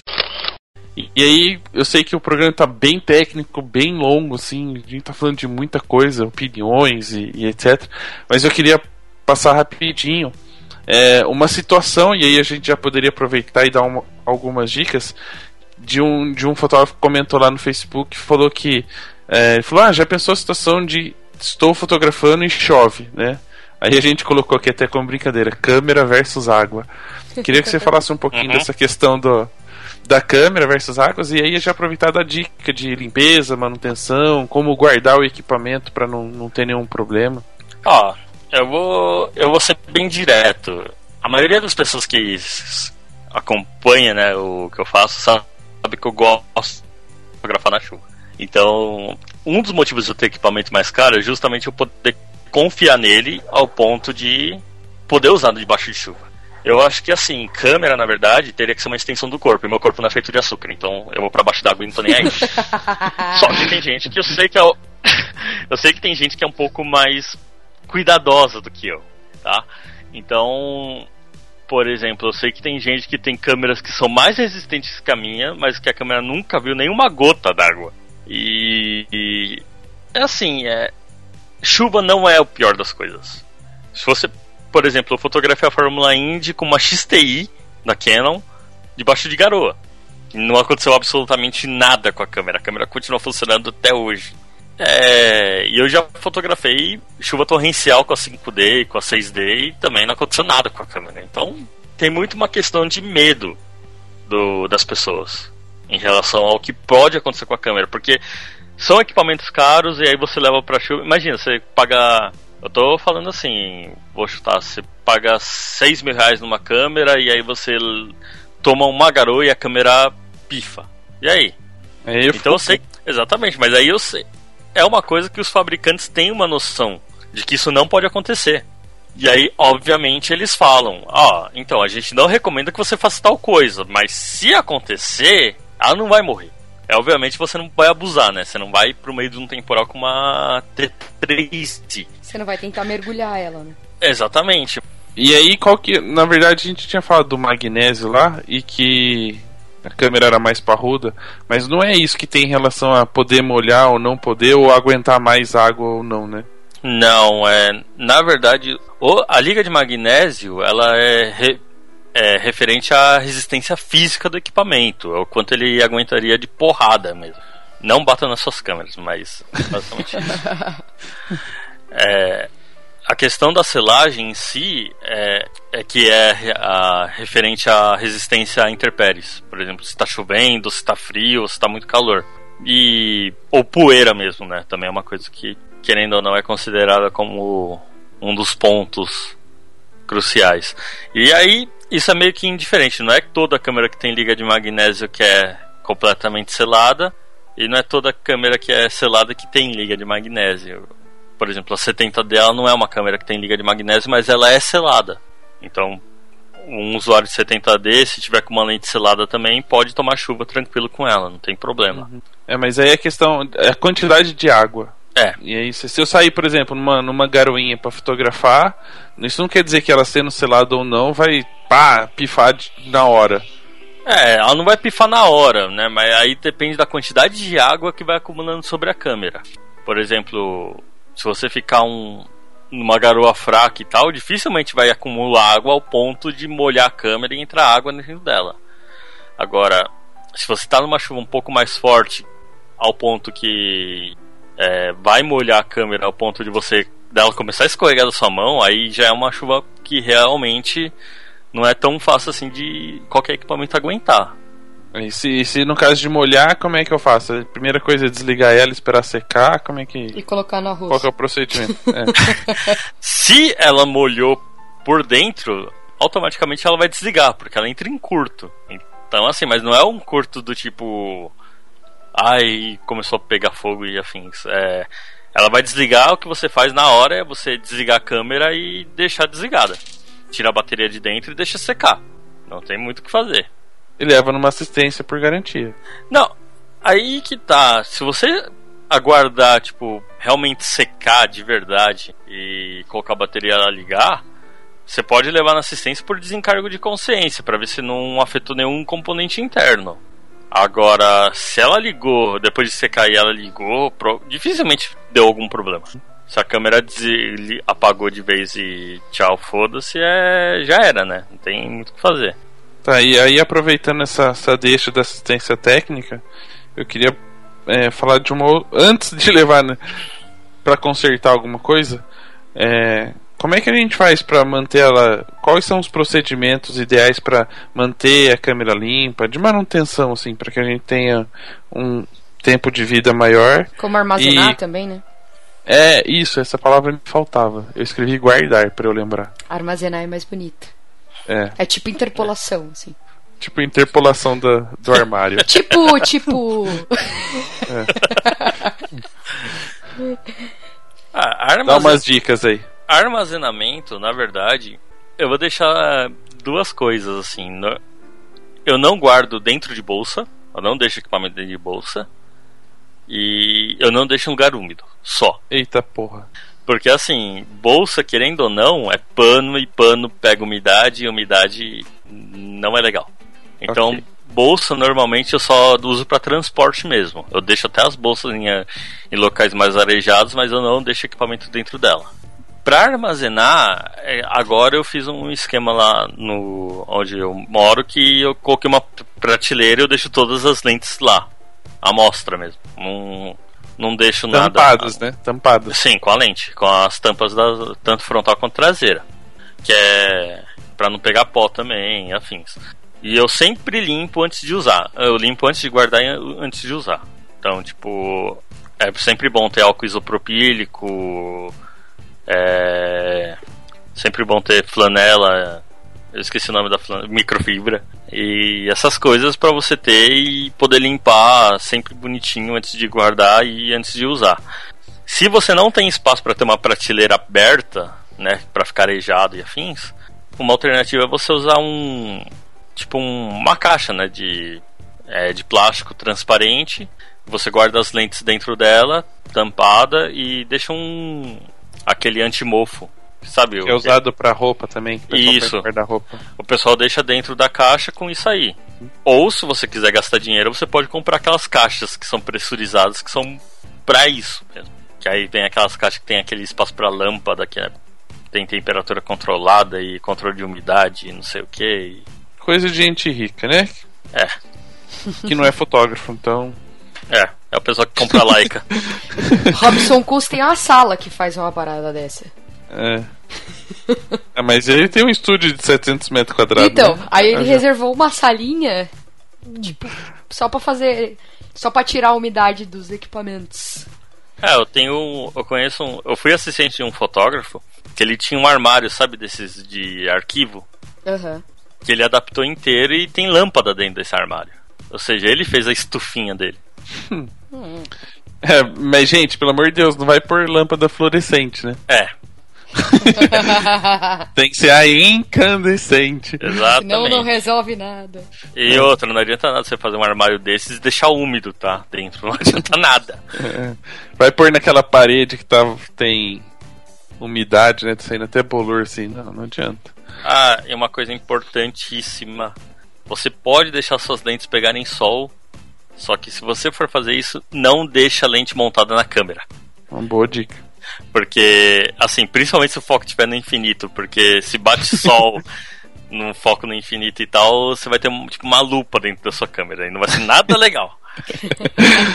Sabe aquilo que você fazia com formiga É, quando era criança? Então Imagina- imagina, isso no seu sensor.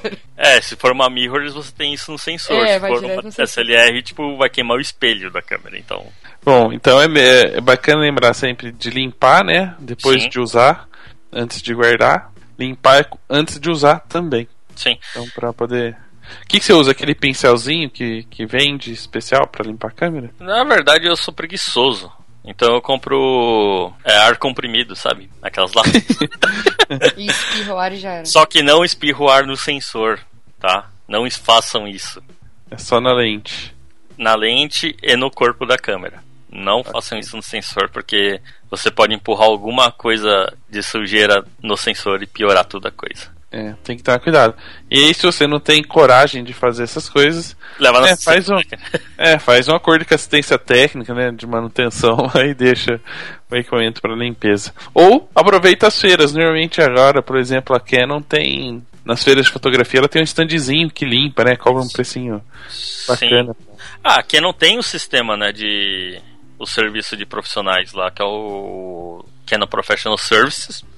É, e aí você tem, dependendo do nível que você for, você tem até 10 limpezas por ano. Então, dependendo do tanto que você usa, talvez seja interessante. Manter, exato. O pessoal pode acessar aí, vamos ver se a gente consegue pôr o link para eles no post. É, E a gente- não estamos pra- sendo pagos para isso, tá? Só É. pra avisar. É utilidade pública. Exato. E E se tiver pra... o da Nikon, se, já, se o pessoal souber das outras marcas, pode informar que a gente coloca também. Para terminar o nosso bate-papo, que a gente falou várias vezes do preço do dólar, de valores, e aí até falando um pouquinho disso é, provavelmente com o aumento do dólar as pessoas vão aumentar o tempo de uso das câmeras.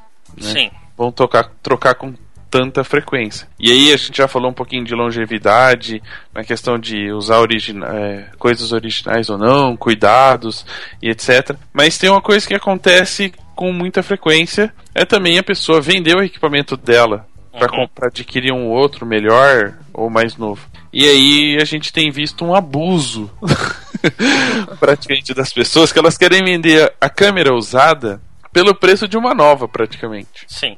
E aí você fez, até tem um postzinho, a gente vai pôr no, no coisa, mas eu queria que você contasse mais ou menos como chegou nesse, nessa ideia. Tem um post que a gente fala do preço, de como calcular o preço de um equipamento usado, né? Sim. E aí serve para os dois lados, para a pessoa ter uma referência, se é um valor justo, e para outra poder saber se está cobrando um valor justo. Fala um pouquinho dessa matemática. Então, na verdade, essa conta aí não foi feita por mim. Eu tenho um, um amigo que trabalha com venda e revenda de automóveis. E é basicamente a conta que ele. de automóveis não, de motocicletas. E é basicamente a conta que ele faz, de acordo né, com, com o modelo da moto, com o tempo de uso, quanto ela rodou e afins. E, e assim, é, é uma coisa que eu acho extremamente útil, porque funciona muito bem para fotografia. Então, assim, é, basicamente, você pensa em depreciação. O quanto você usou a câmera, é, o quanto de marca de uso ela tem, né? Se ela está fora de linha ou não.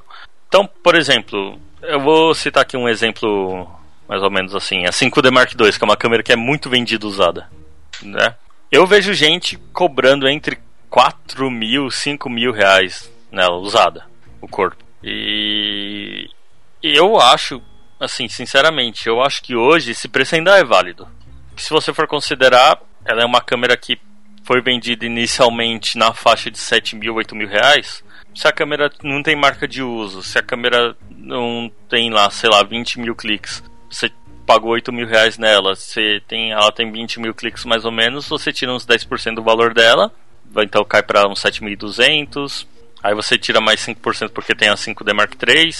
Vai sair, vai sair mais ou menos uns 6 pau e 800 se fosse com a lente do kit. E aí a, a 2405 o pessoal costuma vender por 1.800, 2.000 reais. 6.800 menos 2.000 dá 4.800. Então acho que nessa faixa de preço ainda tá bem ok. Não vejo muito. Você tá fazendo, você tá fazendo essa conta baseado que as pessoas compraram de origem legal, né? É. Não, é que assim, é, eu considero o preço, no caso, legal e normalmente também tem que considerar o dólar, né? Na época, não tem muito o que fazer.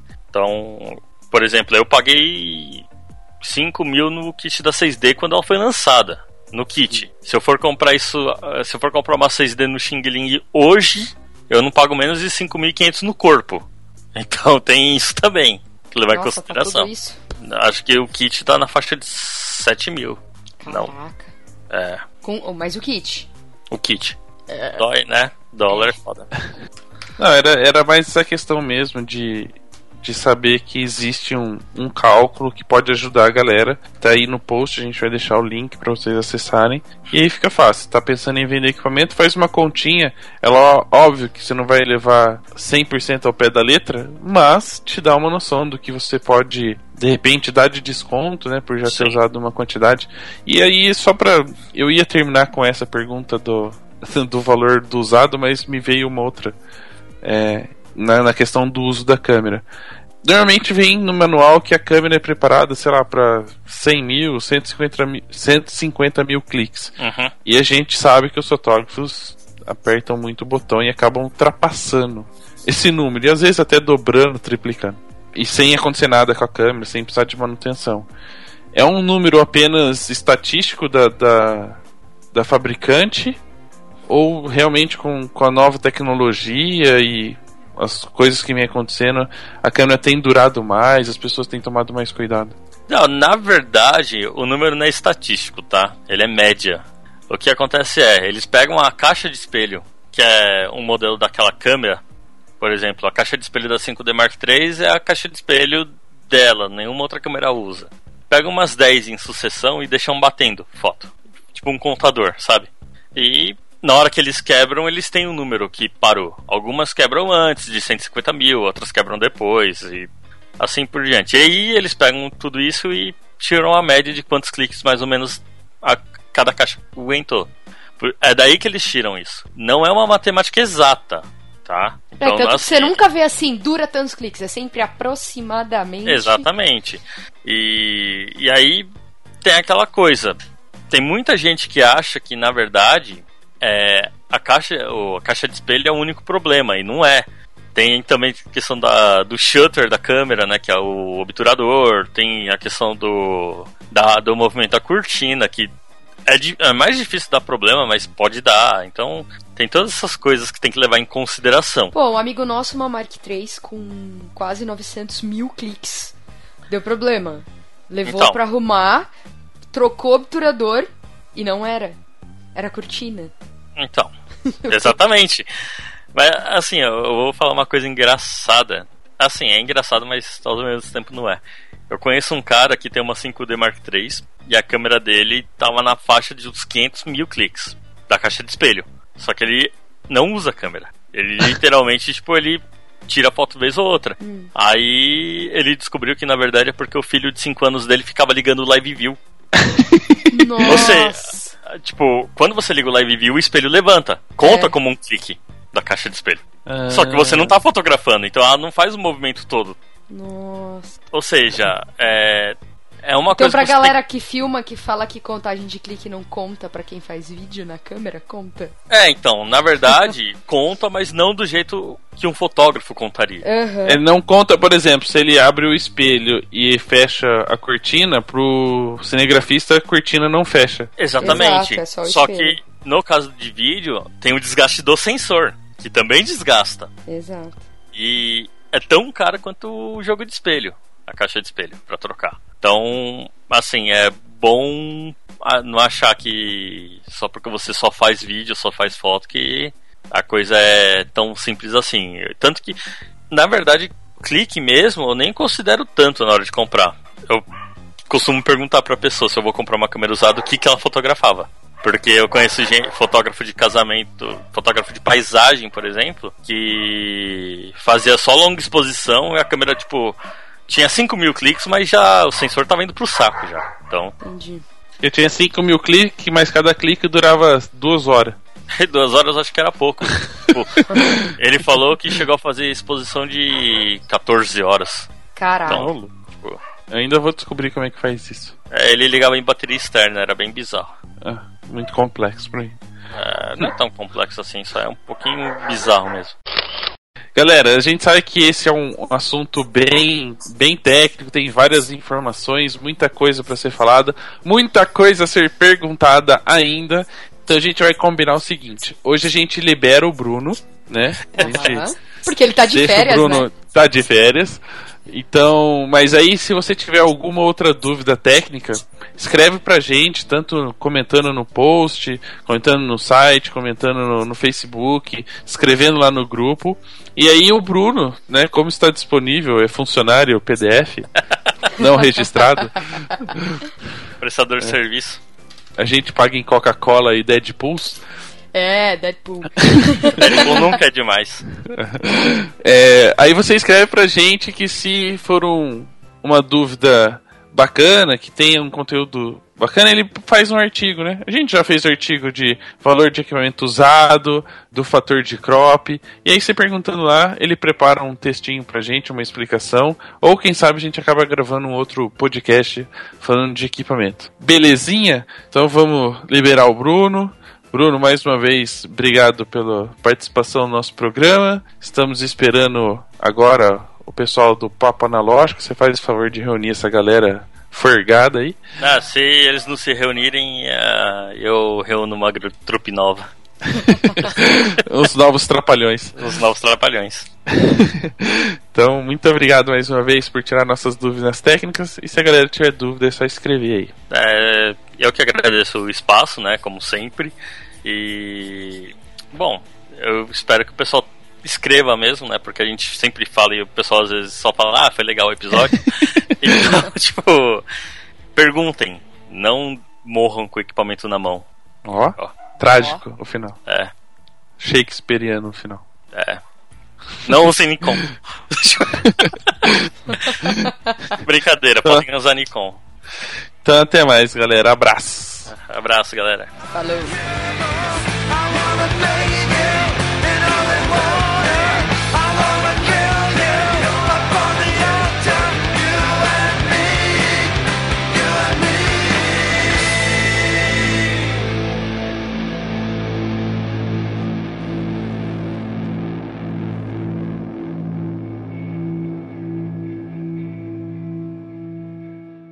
Eu vou falar dois começos, só o cachorro começou a. parou.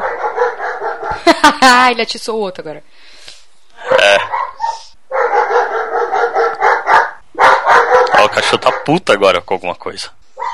Falou da Canon, fudeu. Aonde parou? Só pra. Você ia falar por incrível que pareça. Só isso. É, eu ia falar que eu não odeio a Nikon, mas. O cachorro acho que ficou puto por isso.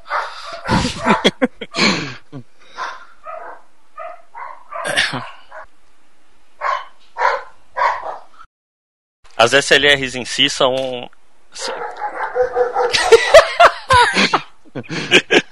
Tá fácil, cachorro. Ele tá um pouco puto por algum motivo. Ele tá alterado. nunca é tá assim. Alterado. Ó. SLRs em si. Mano, foda-se, deixa o cachorro lá aqui. Se você ficar muito alto, aí a gente deixa, porque senão ele não vai ficar Tá. quieto.